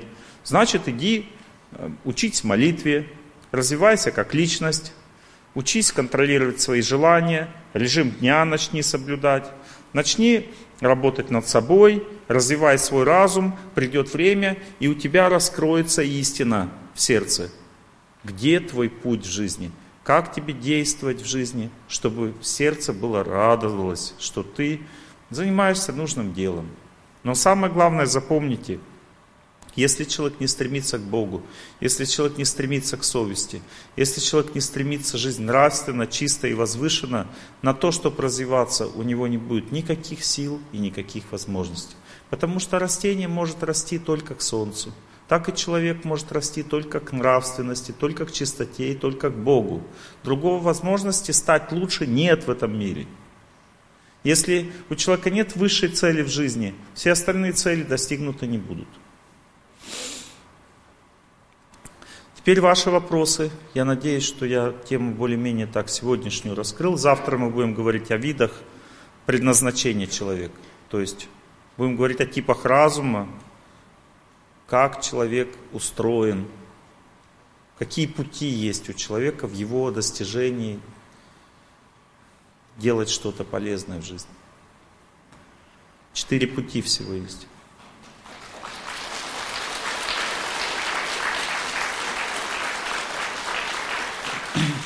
Ваши вопросы смелее по этой теме только. Не надо меня про геморрой спрашивать, как бы. Может быть, у вас он есть и у меня, но нам поговорить интересно друг с другом. Все остальные будут скучать. Ваш вопрос, мужчина? Молодой человек, да? Рад вас видеть, да. Садитесь, садитесь. Добрый вечер снова. Ну, там уже полтора часа, два часа. А, это для фэншуя. Два вопроса есть. Вот, как выбрать, когда, например, у тебя не одно дело, не одно хобби, а если их несколько, и очень сильно нравится, как выбрать то, которым нужно сейчас заниматься? А, и еще... Давайте так, какие дела перечисляйте? Я по работе, то есть я кем хочу работать. Давайте перечисляйте, если у вас есть уже это все. Что есть у вас? Компьютерная безопасность. Раз. Я... Дальше, поехали. Дальше. Не надо расшифровывать. Дальше. Ну, получается гражданская работа. То есть военная служба и либо на гражданке. А на гражданке это, например, тренерство, то же самое, то есть э, эзотерика. Но угу. не сильно. Что из этого вам дает деньги сейчас? Гражданская. Программистом Тоже нравится. Вам дает деньги. Да. Вот это ваша способность. Закрепитесь там. То есть до предназначения вам еще далеко. Понимаете? А если рядом? А? А если временные рамки сжаты и скоро возьмут, ты хочешь как бы, потому что... Скоро умирать что ли или что? 33 года, а военная служба надо как бы начинать. А, то есть у вас контракт подписывать или нет, да? Дальше. Еще нет, надо от косяков, скажем избавиться. Но время идет. Ну, то есть ваш вопрос, сейчас вы находитесь на грани какого-то серьезного решения, да? Да. И вам надо принять, дальше туда идти. Если вы, допустим, принимаете решение, сколько вам надо будет там на контракте еще быть лет? Ну, вы э, решили, допустим, программистом дальше работать. У вас есть, вас заставят долго там быть или что? В чем проблема? Нет. Нет такого? Здесь все просто душе как бы и я на другую тему. Не уходите пока. Там ваша стабильность, но вам там тяжело. Вы чувствуете, что вы устаете там. Это ваша ну, способность. Там находится ваша способность. Но ваше предназначение еще не развилось. Понимаете, вы можете преподавателем быть хорошим или ученым. Там тоже вы как программист, тоже как ученый работаете. Но там, понимаете, ваша деятельность, она привязана сейчас к деньгам. Вы в основном об этом думаете. И поэтому вы находитесь сами как личность на стадии развития, как а, ну, на стадии способностей. Это ваше, ваше развитие сейчас, понимаете? И если вы оттуда уйдете, то вы лишитесь денег, а значит лишитесь опоры в жизни. Вы почувствуете себя неразвитым, беспомощным, несчастным. Поэтому оставайтесь там и развивайтесь как личность. Делайте все остальное между делом. Придет время, вы увидите, как деньги начнут появляться в других делах, которые больше связаны с вашей деятельностью как ученый, но может и эта деятельность перейти в ваше предназначение. То есть вам начнет там сильно нравиться, и у вас будет цель жизни там проявлена. А вот, а, Олег Геннадьевич, возник, как бы, я не буду, наверное, второй вопрос давать. Вот это. Хоро, слушайте внимательно эту беседу, вам кое-что понятнее станет в этой теме сегодняшней. Ну? Военная служба, она моя? То есть, если предназначение. Просто гражданка, она мне, наверное, не так сильно нравится. А вот я думаю, там я. Видите, он сейчас говорит уже, смотрите, не о собой работе, а он говорит о миссии. Вот это и есть развитие разума. То есть, видите, он нащупывает сейчас свою миссию. То есть, у него есть деятельность. То есть, программирование само, эта деятельность, оно часто связано с первым типом людей, то есть тип ученый. Есть четыре типа по разуму. Ученый, руководитель, бизнесмен и творческий человек. То есть он, у него природа ученого, но он сейчас находится на стадии способностей, то есть он зарабатывает там деньги. И он думает сейчас, если я почувствую, что военная служба это мое, то значит я останусь на этой деятельности и мне там будет хорошо. Понимаете, все правильно вы говорите. Вы сейчас нащупываете миссию свою. И вы как бы пытаетесь понять, вот куда посвятить себе, кому отдать свою жизнь. Но поймите, пока вы эту миссию не нащупали, искусственно принимать решения нельзя. Выход только один. Развивайтесь как личность и станьте на платформу разума. То есть станьте сильным человеком. У вас будет сильный режим дня, у вас будет молитва, у вас будет сила воли хорошая, у вас будет высший смысл своей жизни, вы поймете. И на этой платформе вы сможете придать себя деятельности какой-то, которая бы приносила пользу миру. Понимаете? И тогда та же самая деятельность, которую вы делаете, приобретет для вас другой смысл. Вы будете ее самоотдачей делать радостно, счастливо. И самое интересное, что и деньги тоже, в конце концов, она эта деятельность будет больше давать, потому что людям это будет больше нравиться в вас. Вы будете для них больше цены. Но искусственно это сделать вы не сможете. Понимаете, не сможет птенчик стать лебедем раньше времени. Поэтому сначала он гадкий утенок, понимаете, а не лебедь. Он не, не понимает себя, свое предназначение. Ему кажется, что он не лебедь, он мечтает быть лебедем. Ну, а он на самом деле лебедь, просто он еще не вырос. Поэтому не надо делать из себя лебеди раньше времени. Развивайся. Придет время, ты станешь лебедем. Спасибо. Благодарю. Все отлично, хорошая беседа. Ваш вопрос, девушка? На первом ряду. Эти вопросы нужны, да, они как-то так раскрывают все глубже. Мы практически уже начинаем применять в жизни все, о чем говорили. Добрый вечер, Спасибо за лекцию. Вопрос такой, я сейчас стою на таком пути э, выбора и пойти в бизнес э, и строить какое-то дело свое, да? Чем вы занимаетесь сейчас? Сейчас есть вариант садик открыть, гуманной педагогики. У вас есть муж? В разводе сейчас. Процесс развода. Может, вам позаниматься своей семьей, помолиться, чтобы не разводиться? Ну. Вот смотрите, сейчас я вам объясню. Вот смотрите, человек стоит у обрыва, он может упасть, и он задает вопрос, Олег Геннадьевич, мне по какой беговой дорожке лучше бегать? Тебе сейчас не надо думать о том, по какой дорожке бегать, тебе надо сейчас уйти с обрыва, потому что ты сейчас находишься в состоянии потерянности в жизни. Поэтому я вам этот вопрос и задал о семье, потому что я это вижу. Я вижу, что у вас рушится почва под ногами.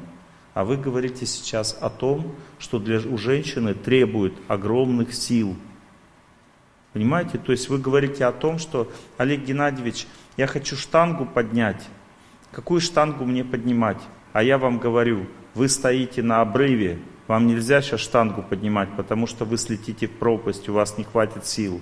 Вам надо сначала решить вопросы личной жизни и стать так крепкой в личной жизни, а потом уже дальше заниматься тем, что несомненно для вас правильно, потому что вы по природе руководитель, это ваша природа.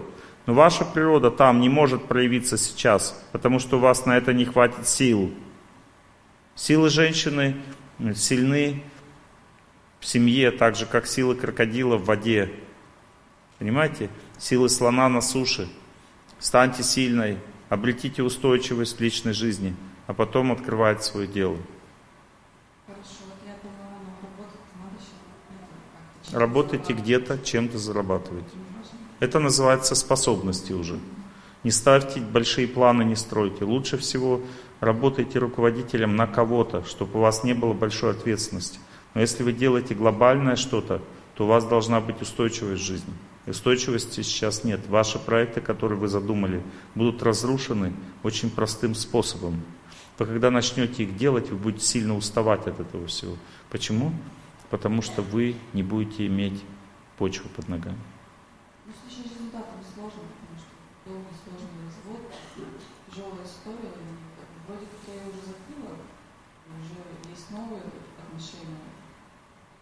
Запомните одну вещь.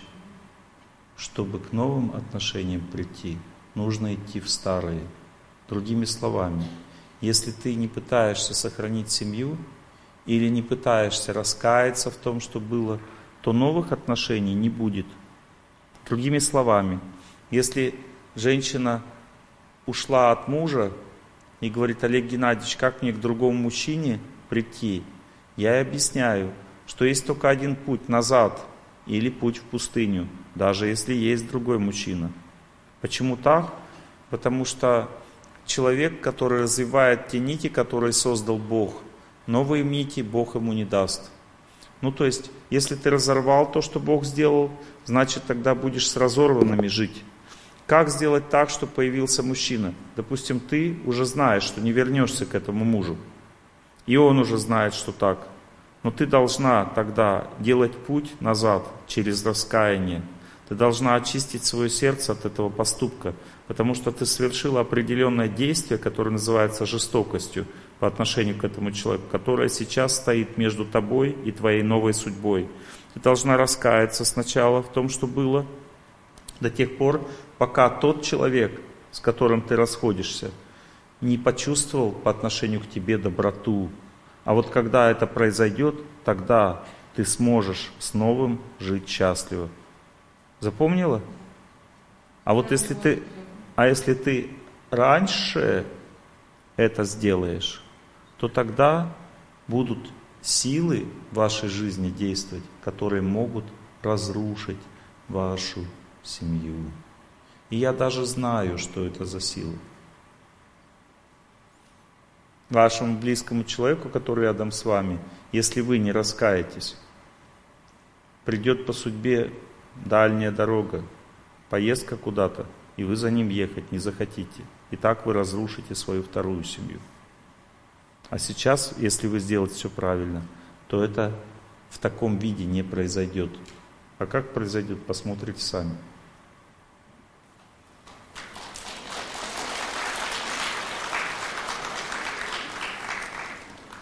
По предназначению вопрос.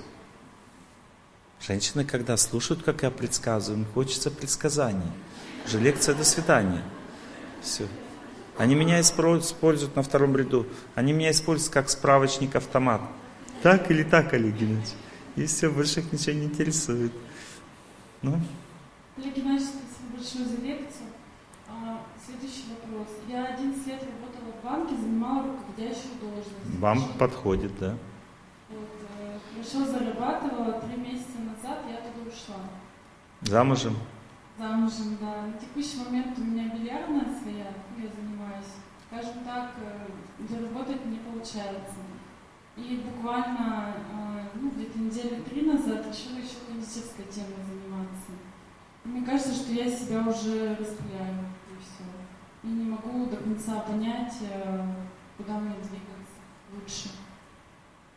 Ну хорошо, это такой технический вопрос, он не по предназначению больше, а по эффективности человека. Ну то есть я могу вам сказать, что а, деятельность, связанная с финансами, для вас гораздо сильнее, потому что там у вас больше судьбы. То есть кондитерская, бильярдная или деятельность, связанная с Венерой, или с удовольствием, с увлечениями человека. Это больше, это руководство, правильно, ваша природа руководить, но эта деятельность больше связана с хобби. То есть там находится ваше удовольствие, ваше счастье, но денег там нет. Понимаете? А... Не обязательно в банк возвращаться. Есть другие всякие варианты возглавить что-то, что связано с финансами. Понимаете? Если это будет ваше предприятие, ваша деятельность, то вы там будете очень успешны. Потому что это ваша природа. Вы будете там в своей воде, как рыба в воде, понимаете? Вот. А кондитерская там, э, бильярдная и все прочее, это вам нравится, это все классно, но денег там нет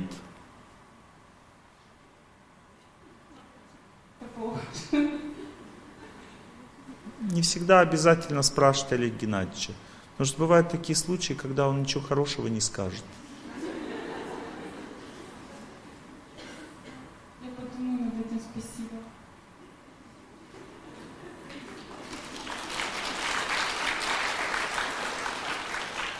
Еще тренингами тоже хотелось бы вести в дальнейшем. Но если эти тренинги связаны с... Э, с финансами, да. О, отлично! С финансами тогда все будет лететь. Хорошо. Спасибо. Все хорошо, молодец. Ладно, мои хорошие, у нас просто время заканчивается. Сейчас я вам расскажу кое-что важное. А, мы будем с вами сейчас тренироваться. В конце лекции у нас э, идет следующая последовательность. Сначала мы повторяем «Я желаю всем счастья» под молитву под какую-то. Потом дальше я кидаюсь в вас апельсинами и дарю цветы вам. А потом дальше, это не везде так бывает, только здесь будет концерт еще. Я уйду, там несколько человек, которые хотят меня как бы довести до кондиции, вот, нужно, чтобы я уже тепленький поехал домой, они меня будут мучить вопросами там, окружат меня и будут меня душить дальше. А остальные, кто как бы меня душить не хочет, тот слушает концерт. Такая у нас последовательность мероприятий сейчас будет. И сейчас послушайте меня внимательно. Шутки шутками, послушайте. Дело в том, что судьба человека живет в памяти. Есть только один вид памяти, который побеждает судьбу. Это память о Боге или о тех, кто думает о Боге. Сейчас мы будем делать следующее. Будем слушать тех, кто молится, люди будут петь молитву. Это молитва «Отче наш» на арамейском языке, на том, которым Иисус Христос говорил. Я не христианин сам. Мне нравится эта музыка, поэтому я ее включаю. Мы будем повторять «Я желаю всем счастья» и сильно думать о тех, кто молится. В их настроении повторять «Я желаю всем счастья», думая о них. И таким образом в этой памяти мы постепенно будем отвлекаться от себя. Когда человек начинает думать о Боге, отвлекаясь от себя и утверждается в этой памяти, то события, которые мучают его в сердце, они начинают таять сначала, и он чувствует, что все будет хорошо. Это кажется ему самовнушением, но это не самовнушение, это первая стадия победы над судьбой, потому что сначала в сердце все будет хорошо, потом, если муж уходит, ты можешь с ним разговаривать. Вторая стадия – это влияние, то есть ты продолжаешь молитву, у тебя не только все хорошо в сердце, а ты также можешь разговаривать спокойно с тем, кто тебя оскорбил, и кого раньше ты не переваривала просто. То есть на второй стадии идет влияние, общение, и он с тобой может поговорить. А третья стадия, он уже хочет возвращаться. Понимаете, и уже вот тебе и судьба поменялась. Поэтому учитесь, тренируйтесь помнить о Боге, а не о своей жизни. Чем больше человек помнит о своей жизни, тем больше она разрушается. Тем больше он помнит о Боге, тем больше жизнь успокаивается. Давайте тренироваться будем. Буквально 6-7 минут.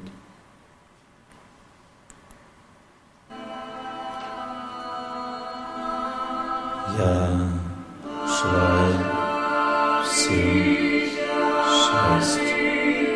Я желаю